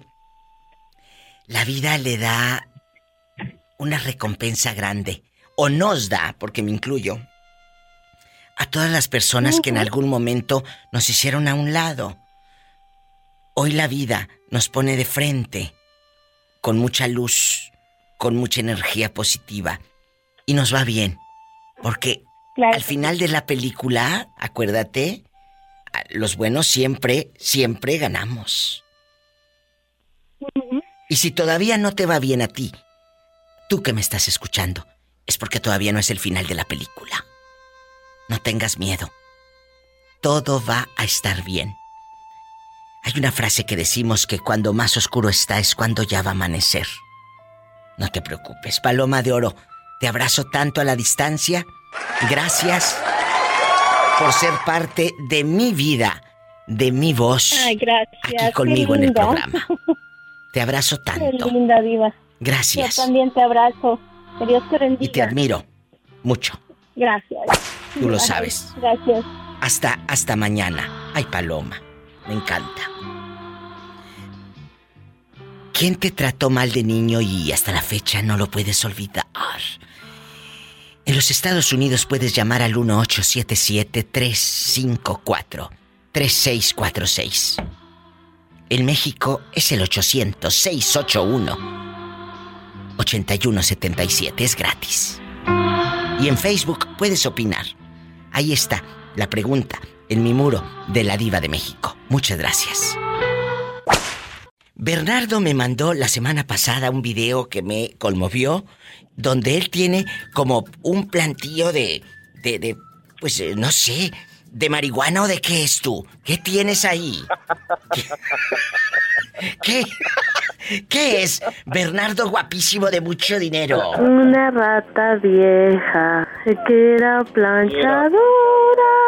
que te calles. Cuéntanos. Este, viva este, eh. son plantas, plantas para, para para interior de casas y, para los jardines acá también es Florida. Arbolitos nativos que yo los crezco así, los pongo desde la semilla, diva, yo me dedico a buscar las semillas en los parques y la me pongo a germinar la semillita ahí de, la, de los árboles y entonces... Este, Pero ese patio que tú me mandaste, eh, eh, ¿es tuyo? ¿Lo rentas eh, allá en tu aldea, en el condado pobre? ¿O ahí vives y ahí está atrás tu trailita? Cuéntanos, porque no sé nada de ti. Nada. No, Diva, mira que, fíjate que, yo empecé a trabajar una, una compañía que de árboles, de árboles ya vendían árboles grandes para la ciudad, para la isquepen de la ciudad. Y este, y aprendí, entonces, un señor que no le gusta que lo mencione nunca, ¿verdad? Pero él fue que me empezó a decir, oye, dijo, si tú ya aprendiste, haz algo para ti. Dijo, mira, todo se puede. Mira, yo empecé así también. Mírame, ahora yo tengo mi propio negocio tú puedes, dijo, porque te miro que tienes ganas. Entonces, Diva, tenía miedo al principio de, porque ya ves que todo eso hay que invertir al principio. Entonces, eh, me tocó que tengo, tengo buenas, buenas amistades, muchos me ayudaron al principio. Pero entonces, ¿el terrenito ese es tuyo? No, no, Diva, no, no es mío, el terreno no. Bueno, es que me estás mareando, no me contestaste.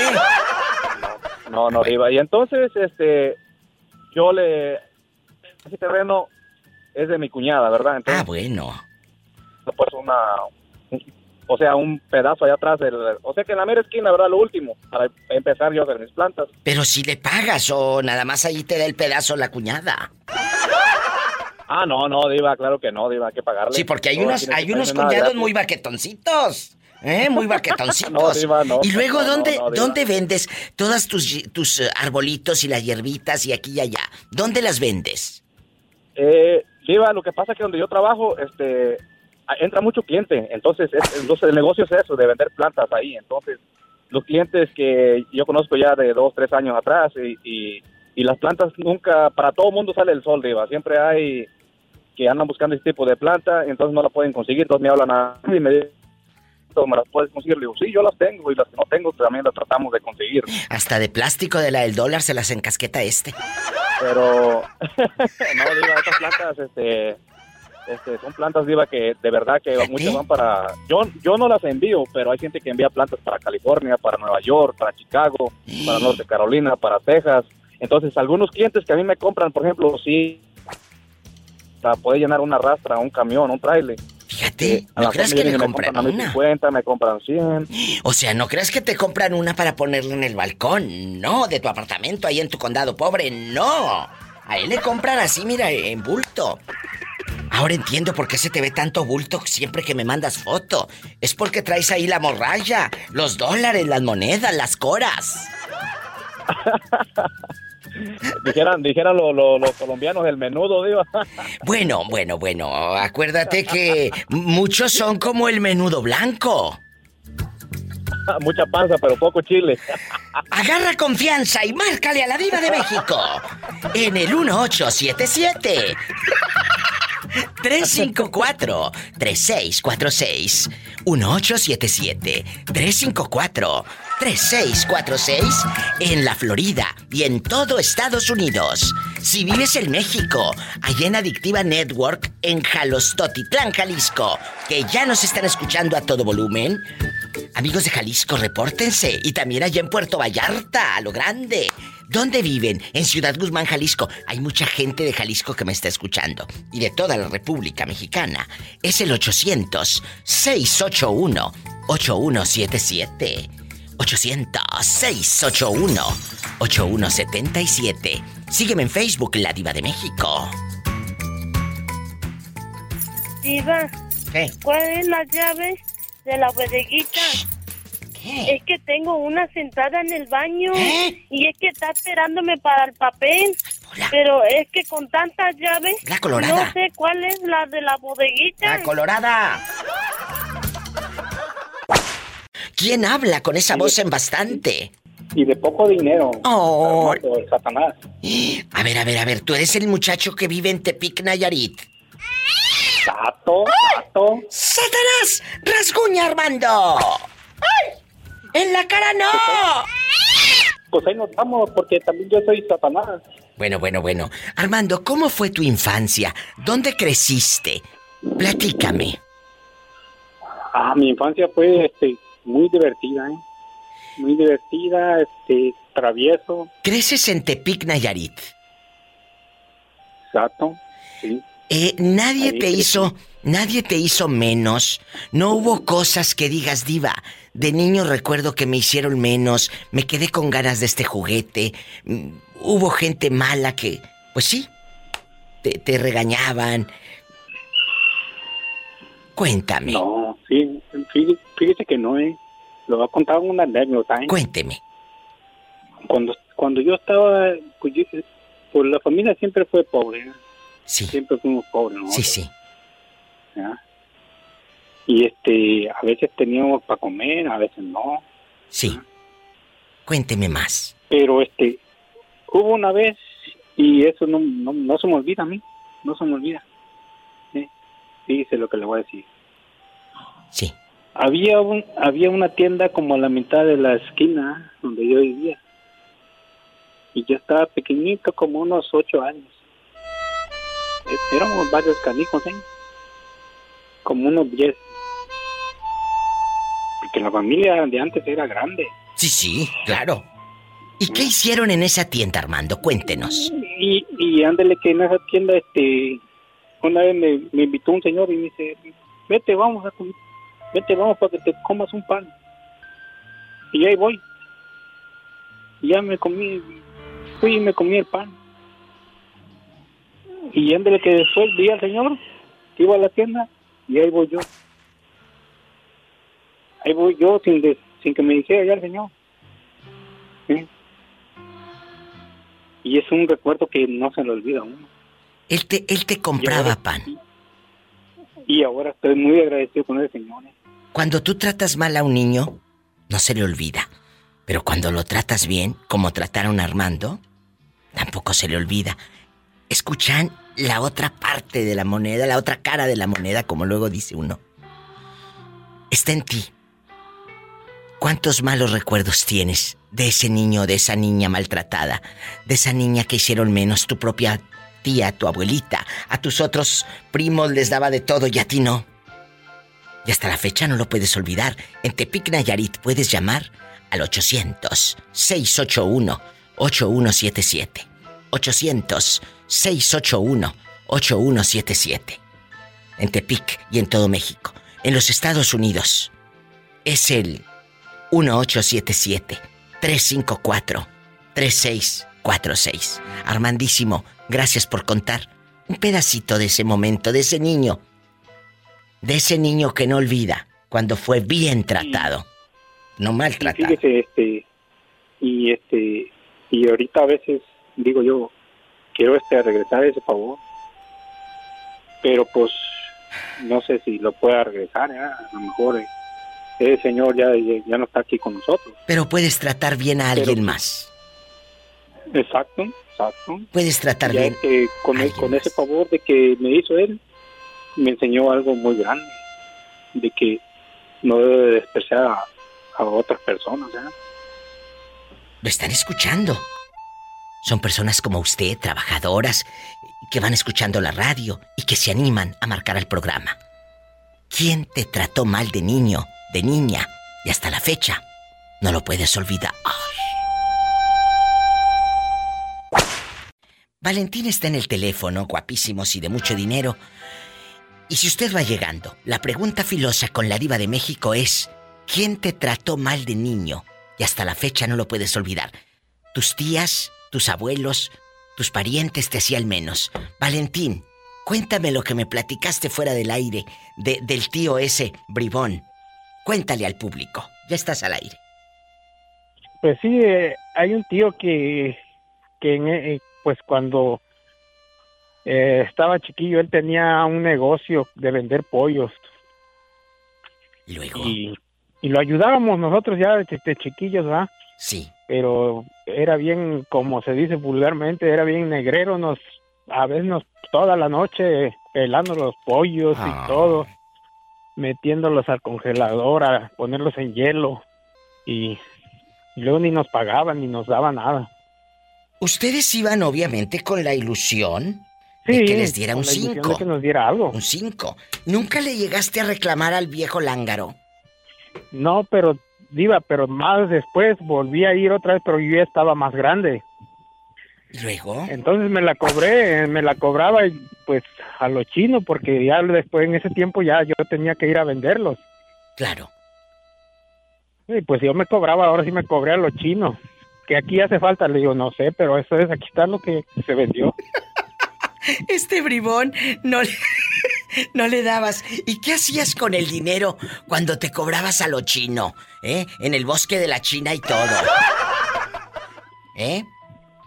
¿Qué hacías? Pues en, esos tiempos la ilusión de uno gastárselo en golosinas, en lo que le gustara a uno. ¿En dónde pasó esto? Cuéntame, ¿en qué, en qué lugar de México? En Tehuacán, en Tehuacán. En Tehuacán, Puebla. ¿Y todavía vive tu tío, el, el, mañoso ese? Sí, sí, sí, bien mañoso, que, se, se, quiso adueñar de los terrenos de mi abuelito. ¿Eh?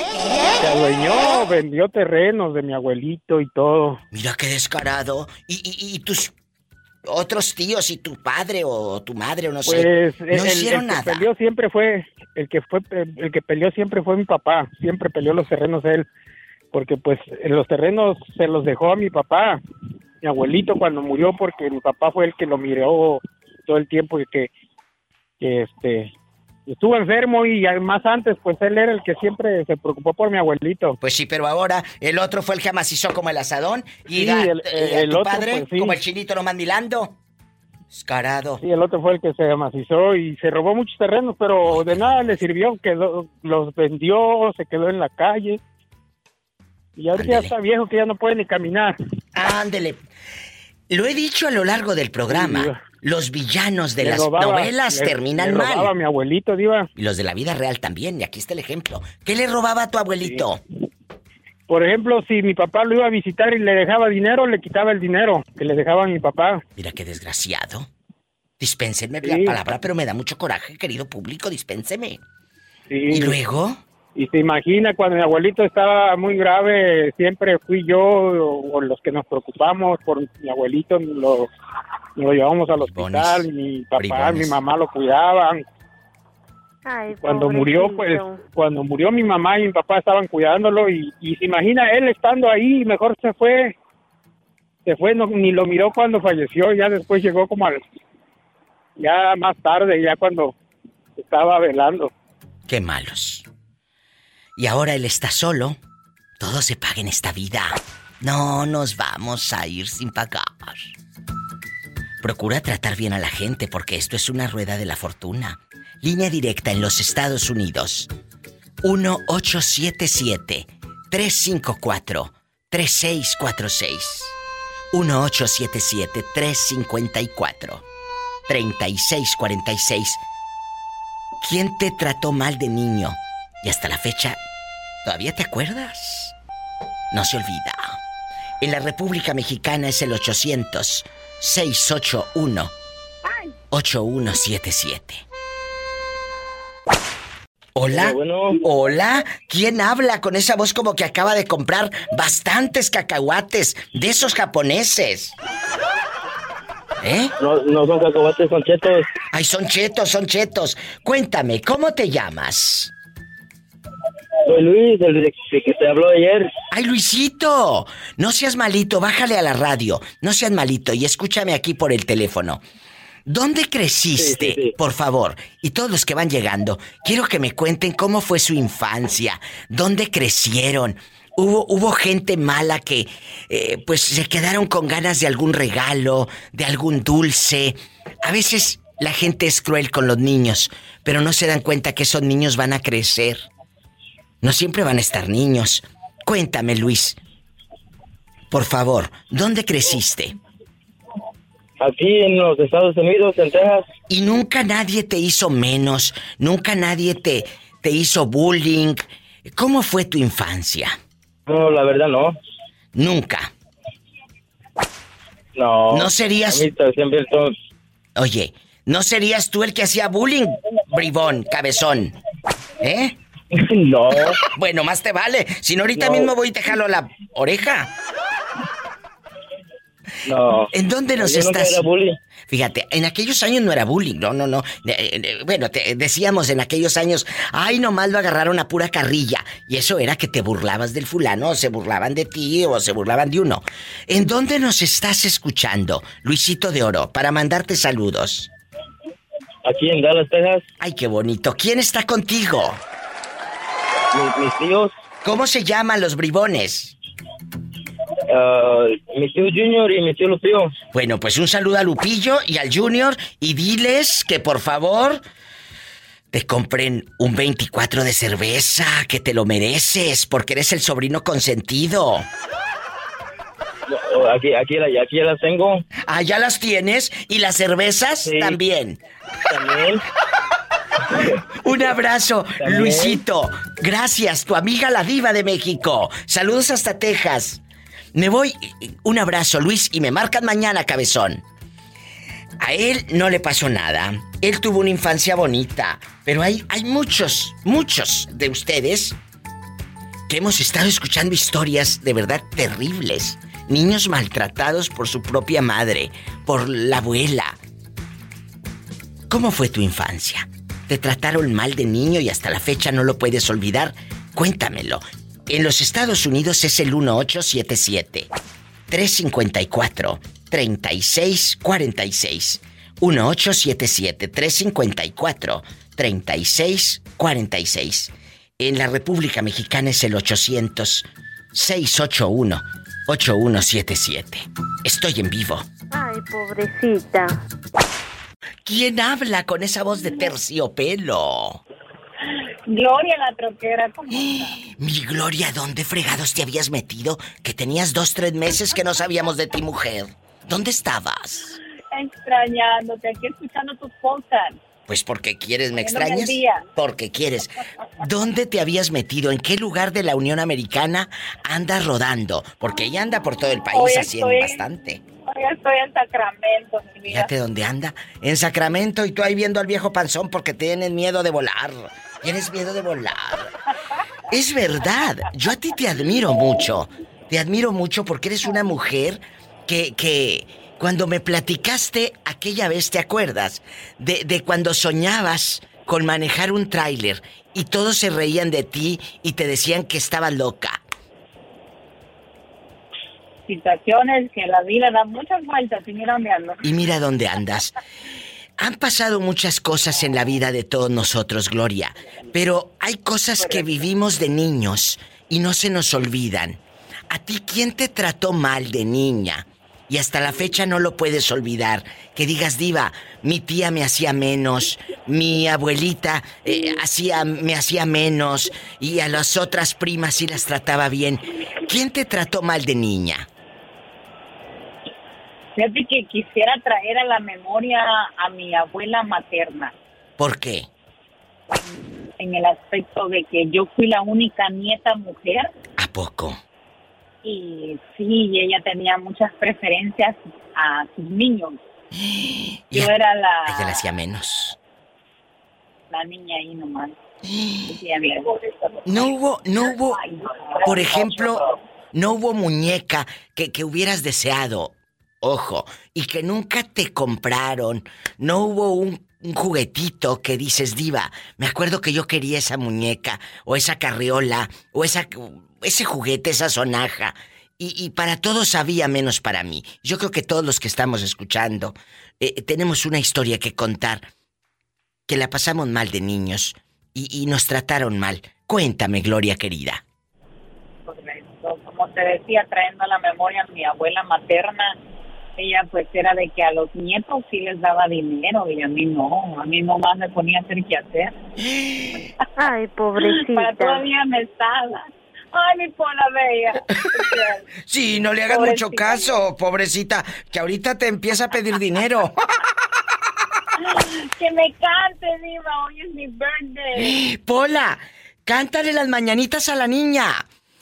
Y, y, a ver, aquí nada más tú y yo, ¿te van a celebrar ¿O vas a andar en carretera rodando?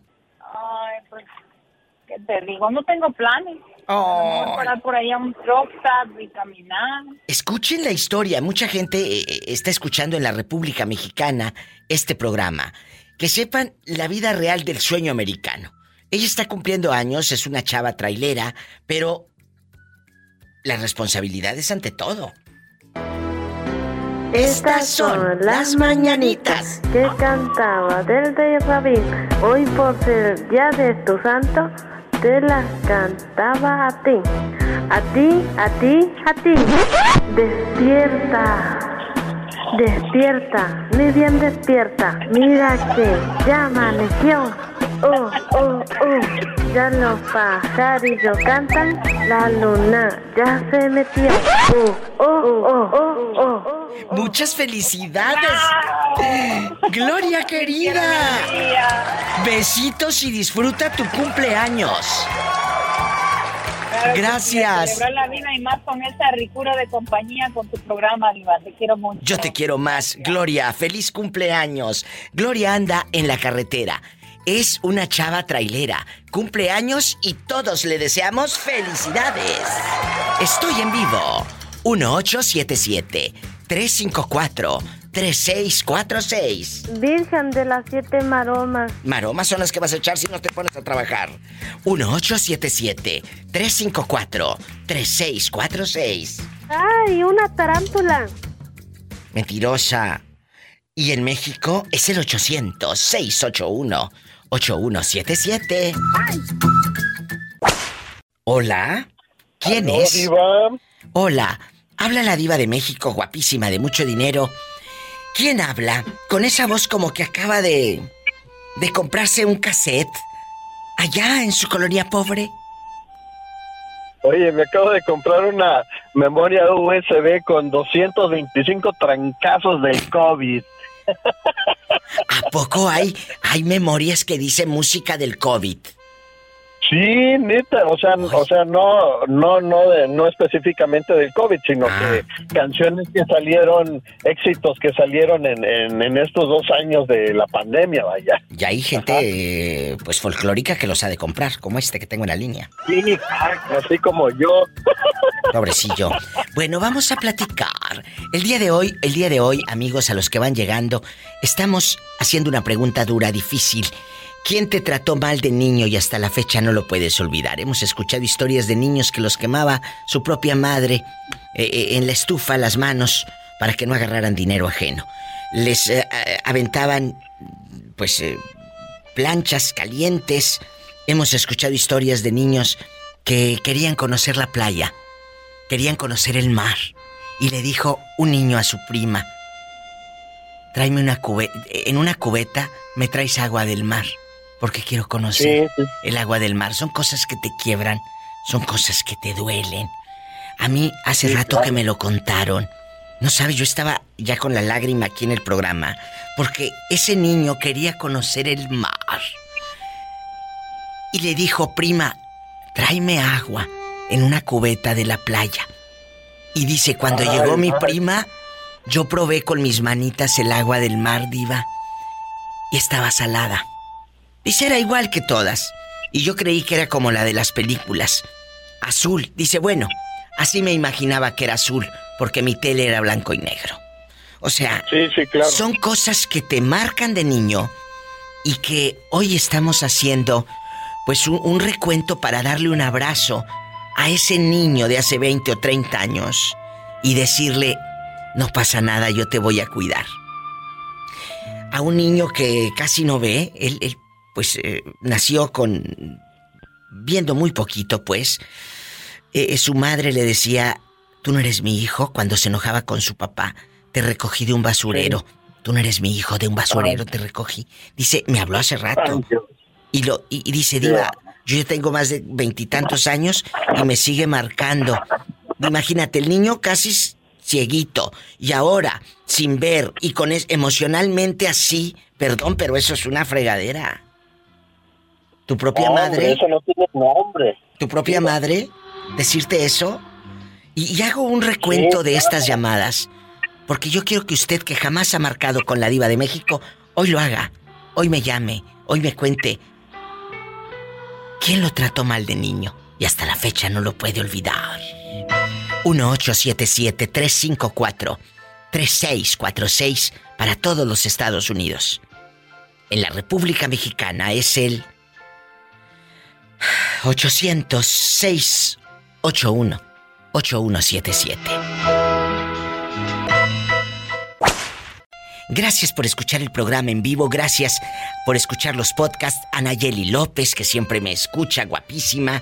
Gracias, Nayeli López. Gracias a Andrés Rubén Torres, también que me escribe, Diva, todos los días la escucho descargo eh, su programa. Él le manda saludos a la gente de Morelia, Michoacán. Un abrazo a la gente de Morelia, a los que están allá en mi México lindo y querido y a los que andan aquí en el norte. Gabriel está en el teléfono, dice que tiene malos recuerdos de su abuelita. Esa abuelita, Gabriel, ¿era la mamá de quién? Mi abuelita, la mamá de mi mamá, ella a mí no me quería, me trataba muy mal en el sentido de que siempre me regañaba, me gritaba y cuando nosotros íbamos de vacaciones para ir a Tabasco a visitarlas, recuerdo que a veces mis papás se, eh, eh, se iban a comprar o se iban a otro lado y me dejaban ahí y yo lloraba mucho porque a mí no me gustaba, no me gustaba estar ahí. ¿Te maltrataba tu abuelita? Sí, sí, me, me negaba la comida, me negaba las cosas, me pegaba y cuando yo me enteraba que, que íbamos para allá, a ese lugar, a Tenosique, Tabasco, yo lloraba porque yo no quería ir, yo no quería ir, yo sabía lo que iba a pasar. Y una ocasión nunca se me va a olvidar, yo recuerdo que yo veía a mis papás que ellos se iban a la estación del tren, anteriormente se viajaba en tren, y yo los veía que ellos se iban y, y yo me desperté y salí a la calle y les gritaba que no se fueran que no me dejaran y ellos no me escucharon. Se fueron y yo me quedé con mi abuelita y no sabes, es un es un sufrimiento muy fuerte porque yo recuerdo que ella me, me regañaba mucho, me gritaba, me pegaba. ¿Por qué te pegaba? Señoras, ¿qué traumas traen? Señoras, si ustedes que me están escuchando, que maltratan a los niños que les gritan, ¿qué traumas traen? ¿Sabes qué? No son felices y quieren desquitarse con las criaturas.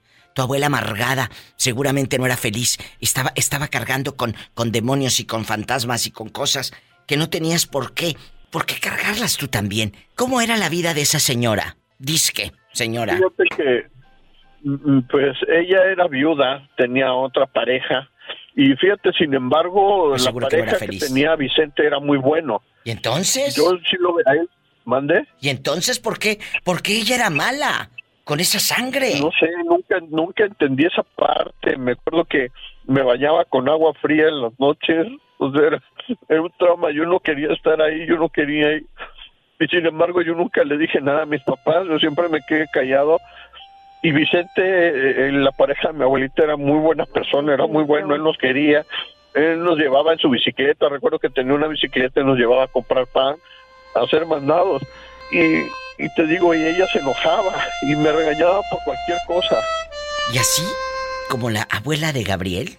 Hay muchas. Hace rato me habló Carlos de Canadá y me dice que la abuela los maltrataba, pues a la propia hija no le puso la plancha a los hijos en la espalda y a la mamá la colgó de los pies de cabeza. La señora en loca en El Salvador.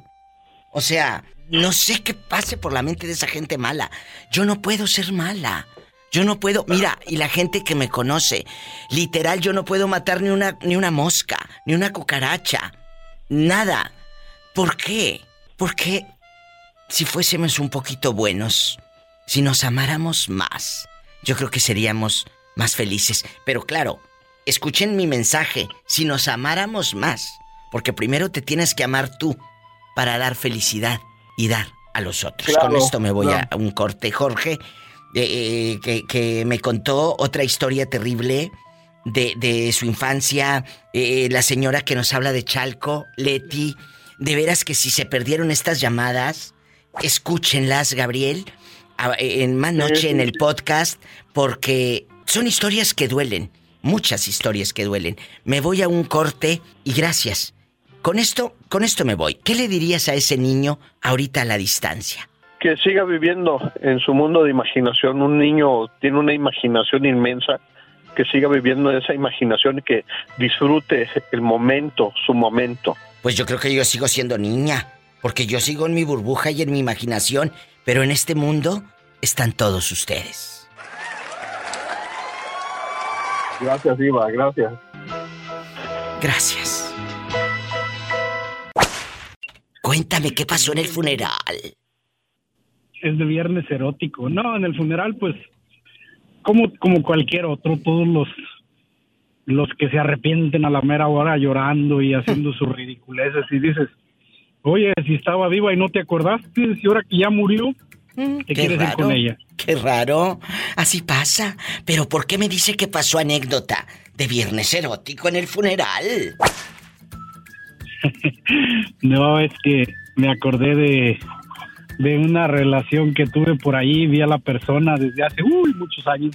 ¿Qué pasó? Pues, pues para, para que me entienda, ella es hija de, del tío, pero pues yo, yo en ese tiempo no sabía quién era el tío ni nada. Están emparentados. Sí, y yo no sabía, y hasta después que anduvimos recogiendo calzones por aquí y por allá, después salió en una reunión, nos, nos quedamos viendo y tú qué haces aquí, yo qué hago aquí. Y ya me dicen, pues él es mi papá, le digo, es que el abuelo es hermano de mi abuelo, la tú vienes siendo mi tía, dice, sí, pero no tenemos muchos años de diferencia. Ay, Dios mío. Estaban emparentados y no sabían. Y luego, ya para cuando se emparentaron, ya cuando sabían, ya habían recogido calzones de aquí y de allá. Sí, lo bueno que nada más fue una vez. ¡Qué fuerte! Y luego se encuentran en el funeral y ahí se fueron para la otra capilla ardiente. No, no, dice que hasta eso pues ya, ya, estamos adultos, cada quien ella tiene como unos 47 años. Pues por eso lo pregunto, porque como ya están adultos, a veces cometen más pecados que los chavos. no, nos saludamos y todo, normales. Y pues este, ella se casó por segunda vez, me presentó a su esposo, pues ella ya conocía a mi esposa ya hace muchos años en México. Y ya nomás nos empezamos a reír y a platicar anécdotas y pues ahí estuvimos. Digo, ¿te acuerdas cuál grandísimo error que cometimos? Dice, pues sí, son calen, dice bien claro ella, dice, son calenturas de juventud. Sí, pero... Eh, pero pregunta... Esas no, esas no se apagan, muchachos, así tengas 40, 50, la pasión sigue siendo la pasión, pero ahora con más dinero. No, Diva, pero es de esas personas que dices tú, ¿y qué te pasó? ¿A poco se puso qué te pasó? Pues no tanto así, pero ya, ya se viste como una señora, como una como una abuelita. y trae el pelo muy así, con sus lentes. Dices tú, yo uso lentes, yo, yo tengo que usar lentes. ¿El bifocal? Pero pues yo traigo unos, unos lentes, pues no a la moda, pero sí de lo, de lo que va saliendo. Yo me he visto pues no juvenil, pero... Pero no, no, no te miras en viejito, no en abuelito, no en señor, no en Joaquín Pardavé en las películas con el pantalón hasta acá, a media panza. No, no, no. Yo siempre ando en jeans y bota, bota vaquera de trabajo. Ay, qué delicia, por eso me encanta. acostumbro mucho usar gorra, pues ahorita en el verano, pues lógico, y para, el ejercicio, pues en short. Pero yo la miré y dije, ay, no, esta ya es una, una señora, yo también tengo nietos y digo, yo no me he visto así ¿Están escuchando? ¿Están escuchando? Señoras, no se, valga la redundancia, no se aseñoren, no se vistan de abuelitas, porque hay unas que hasta se visten de abuelitas. Como unas que yo conozco, que se hacen hasta su permanente y se ven como doñitas ya de la tercera edad, perdón. ¿Estás en los 50 o 40 años apenas? Por favor. Sí. El pelo a, a los hombros, ovalado, con lentes. Y luego con un vestido floreado y zapatos planos. Ay, no, así como los de Victoria Rufo en el TikTok tan fea. ¡Sas culebra! Haga, de cuenta, compare a Maribel Guardia y Victoria Rufo, así. Gracias. Tú, antes, antes era una Maribel Guardia y ahora es una Victoria Rufo y ahora más le falta llorar a esta mujer. al piso y... ¡Tras, tras, tras! Ay, pobrecita. ¿A ti quién te trató mal de niño y no lo puedes olvidar, Adán? Pues mire que, que, ya lo superé hace mucho tiempo, pero no sé si se recuerda que le, que le, dije cuando yo me quedé aquí con mi hermana a estudiar según a la casa de un tío. ¿Y luego? No me acuerdo. Recuerda, me dijo el gancito. Yo me acuerdo que el tío iba y les compraba ropa en aquel tiempo de la Sears porque era muy renombrada ah, sí, sí, a sus hijos, ¿no? ¿Y luego? Y, mi papá siempre, mis papás siempre dejaban dinero y pues no digo que estuvo mal, pero pues a nosotros siempre de la Walmart y eso, y mi tío siempre nos reprimía más a mí por cualquier cosa. Y, y él siempre decía, es que es de mis hijos, es que es de mis hijos. Y yo me doy cuenta ahora, Diva, y no le doy gracias y a Dios, pero sí veo lo que se pudo hacer enfocando ese resentimiento y ese coraje en algo bueno. Este, mi primo, pues él no tiene, yo creo, ni dos años que salió de la cárcel por asesinato. Su otro hijo se dedicó completamente a las drogas. Y de la ropita cara? Y, es, y esto era lo que tú tanto peleabas. Desgraciadamente el tío pues perdió su casa que tenía y eso y pues gracias a Dios, tanto la vida para mí, para mi hermana y para mi hermano cambió mucho. Y ahora nos toca a nosotros ayudar, pero dices tú, ¿en verdad se merece que, te ayudes? ¿En verdad, ¿En verdad mereces que yo te ayude?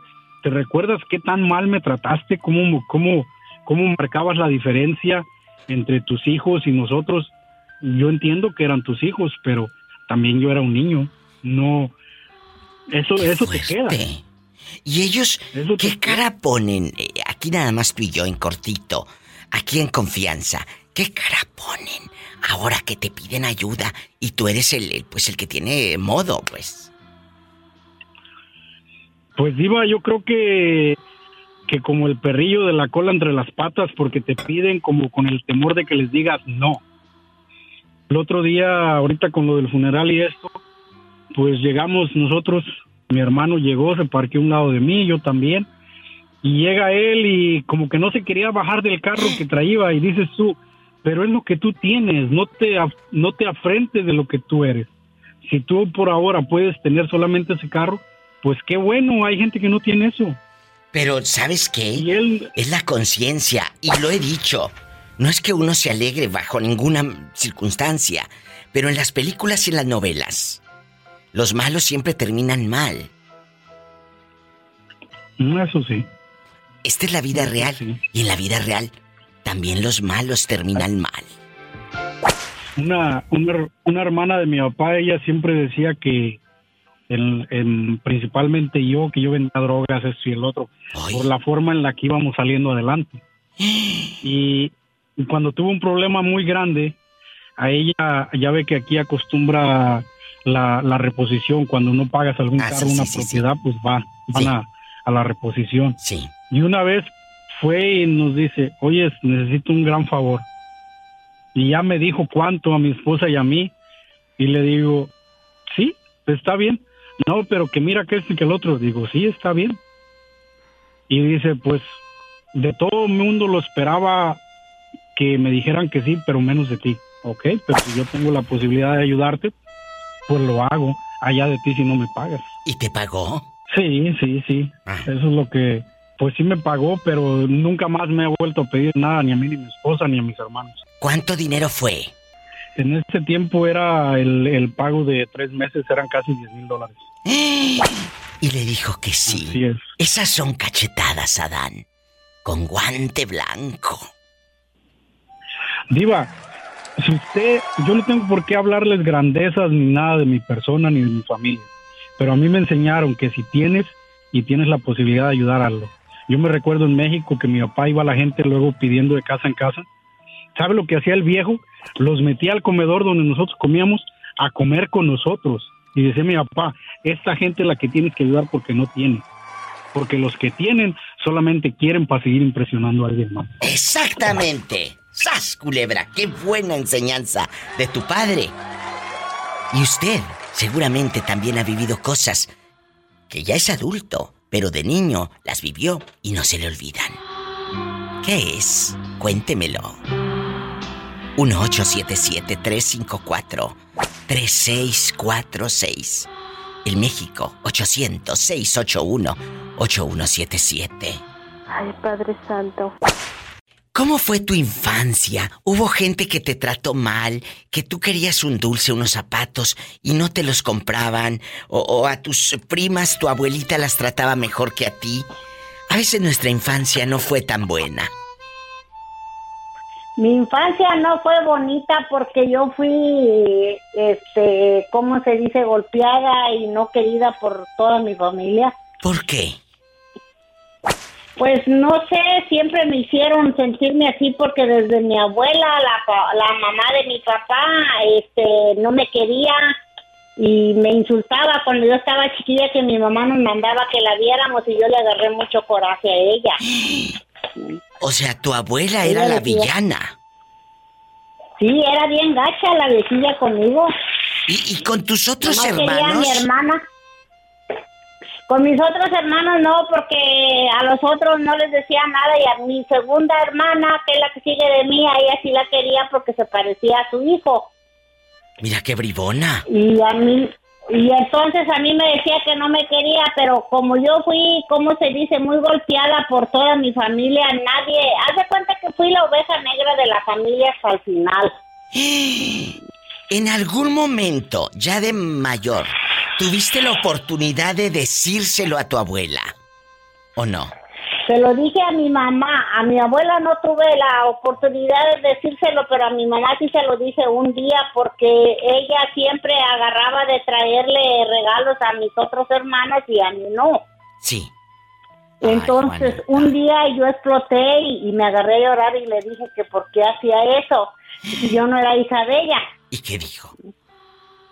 Dijo, no, es que tú tienes, le dije, es que todas tenemos, pero usted como madre de, nosotros, que somos sus hijas, usted no debe de distinguir a, ninguna de nosotras. yo miro que a una le trae mejor, regalo que a la otra. Y le dije, a mí, a mí nunca me trae nada. ¿Por qué? Porque yo tengo, le dije, pero yo quiero tener un regalo de usted. Como madre mía, que yo miro. ¿Usted cree que yo no me siento? Y así me siento. Y le dije llorando, bien enojada. ¿Y luego? Este, no me dijo nada, se quedó callada, pero a partir de ese momento yo creo que les traía regalos este, escondidas o cuando ella... Fue muy raro, a mí nunca me, me daba nada. Hasta el final te digo que hasta el final me hicieron, me hicieron sentirme como que yo no era hija de ella. Hasta el final me la hicieron pesada mis hermanas.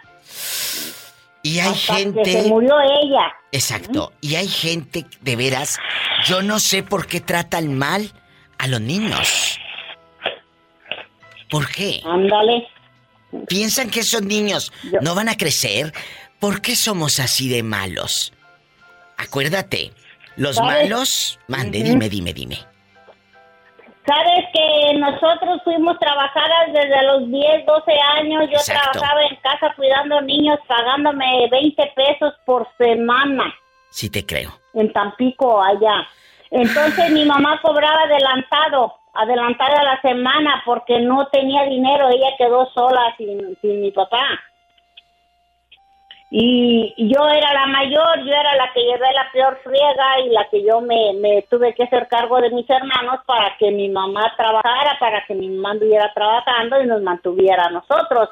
Entonces yo fui la, la oveja negra de la familia y hasta el final le digo, pero a mí eso no me va a hacer sentir mal porque yo trato a mis hijos igual. Igual porque yo no quiero eso. Y les digo a mis hijos, el día que yo me muera, yo no quiero que vayan a hacer lo que hicieron mis hermanas, porque ustedes son cuatro hijos y son mis hijos los cuatro. ¡Qué fuerte! Yo no quiero, eh, yo no quiero que uno de ustedes vaya a mandar en mi cadáver y diga, no, es que eh, mi mamá yo le daba más que la otra, es que yo era esto. No, yo soy madre de todos ustedes, de los cuatro y los cuatro los quiero igual. Ojalá que esto que nos está platicando la señora Juanita no les entre por una oreja y les salga por la otra, porque yo sé que muchos de ustedes viven de pleito en la familia. No, si para pleitos hablamos, es que yo le di más a mamá, es que yo le di menos, y como tú le diste menos, pues no la vas a recibir. O todos coludos o todos rabones. Tú como mamá debes de decirle a tu hijo, aquí todos coludos o todos rabones. No, yo se lo digo a él, yo se lo digo a él, eh, yo siempre le he dicho, y fíjate una cosa, toda la, la gente cuando está jodida, que no tiene dinero, no hombre, pues todos se aprecian y todos te quieren, pero nomás se levanta uno más que el otro y te miran para abajo y te quieren poner la pata en el pescuezo. Es cierto, y, llámese de donde sea, ¿eh? No de que nosotros los mexicanos sean así, no. Si te vas a El Salvador, a Honduras, a Guatemala, a donde sea, a donde sea, es lo mismo. Es igual. Ay, por favor. Como decía mi abuela, ¿creen que se van a llevar el dinero a la tumba? Seguramente te van a enterrar con todo y casa, con todo y camioneta. Ándale, es... Sí, porque eh, sabes que mi, mi cuñado pues tiene muchas propiedades aquí en México y, y, pues yo tengo mi casa, pero nunca la nunca he vivido en ella porque estoy enferma. Y yo por evitarles un problema a mis hijos, por eso estoy aquí, no porque yo vivir aquí a mí no me gusta, pero estoy en contra de mi voluntad porque aquí vivo. Ay, Juanita, yo no sabía que no te gustaba. No, fíjate que no, porque yo yo siempre he sido una persona que a donde sea que yo vaya yo me puedo mantener, no no porque sea aquí. Si yo tengo mi casa, yo nunca he querido comprar una propiedad aquí porque al final de cuentas yo me pensaba ir, yo no me iba a quedar aquí. Y mira, ¿cuántos años llevas ya en Estados Unidos? 24, voy por 25. Y decía que se iba, que se iba a ir. Así la, la historia de muchos de los que estamos aquí. Uno dice, no más voy por dos, tres años a juntar dinero. ¿A qué se deberá, Juanita? Que la mayoría llega aquí y raros, muy raros son los que se regresan. Mira, yo estoy enferma, Iba, y yo dependo de, de aquí de, de, los doctores. Yo ya no tengo remedio, pero al final de cuentas, caída no me verán, porque yo, mientras yo pueda, yo, yo sigo levantada y mis hermanas nunca me van a ver caída. Juanita, ¿pero de qué estás enferma? Mira, yo tengo presión de herencia mortal desde los 36 años y los doctores, todos los que me han visto aquí me han dicho desde que me pegó el ataque y todo, el día que ya tu cuerpo no quiera la medicina te vas a quedar en manos de Dios. Nosotros estamos haciendo lo que podemos para tenerte viva. O sea, tú del diario todos los días tomas pastillas. Sabes, me tomo cuatro en la mañana, cinco a mediodía, tres en la tarde y cinco en la noche. Ay, Juanita, y eso eh, es muy caro, ¿no? Son 100 dólares de medicamento, digo, aquí, porque me ayudan para meter aplicaciones para que me den la medicina barata. Este, son 100 dólares de medicina por mes. ¡Qué fuerte! Salgan de donde salgan. A mí me miran reír, me miran que soy bien desmadrosa y toda la cosa, pero porque yo yo no le hago caso a este a las enfermedades, yo trabajo porque puedo trabajar, pero yo no, para mí yo no tengo ambición ni le envidio a nadie en nada, porque al final de cuentas por donde voy yo va el que tiene mucho dinero. ¡Sas, culebra al piso y... tras, tras, tras. Bien dicho por Juanita. Para donde voy yo, también va el que tiene mucho dinero. El que tiene mucho dinero también allá va donde voy yo. ¡Sas, culebra! Me encantó. Aprendan cabezones y ustedes se viven peleando porque yo eh, tengo ropa más cara que la tuya o el carro más caro que el tuyo. Por favor, si al final de cuentas nos vamos y nada. ¡Sas, culebra al piso y tras, tras, tras! Escuchaste el podcast de la Diva de México. ¡Sas, culebra! Búscala y dale like en su página oficial de Facebook, La Diva de México.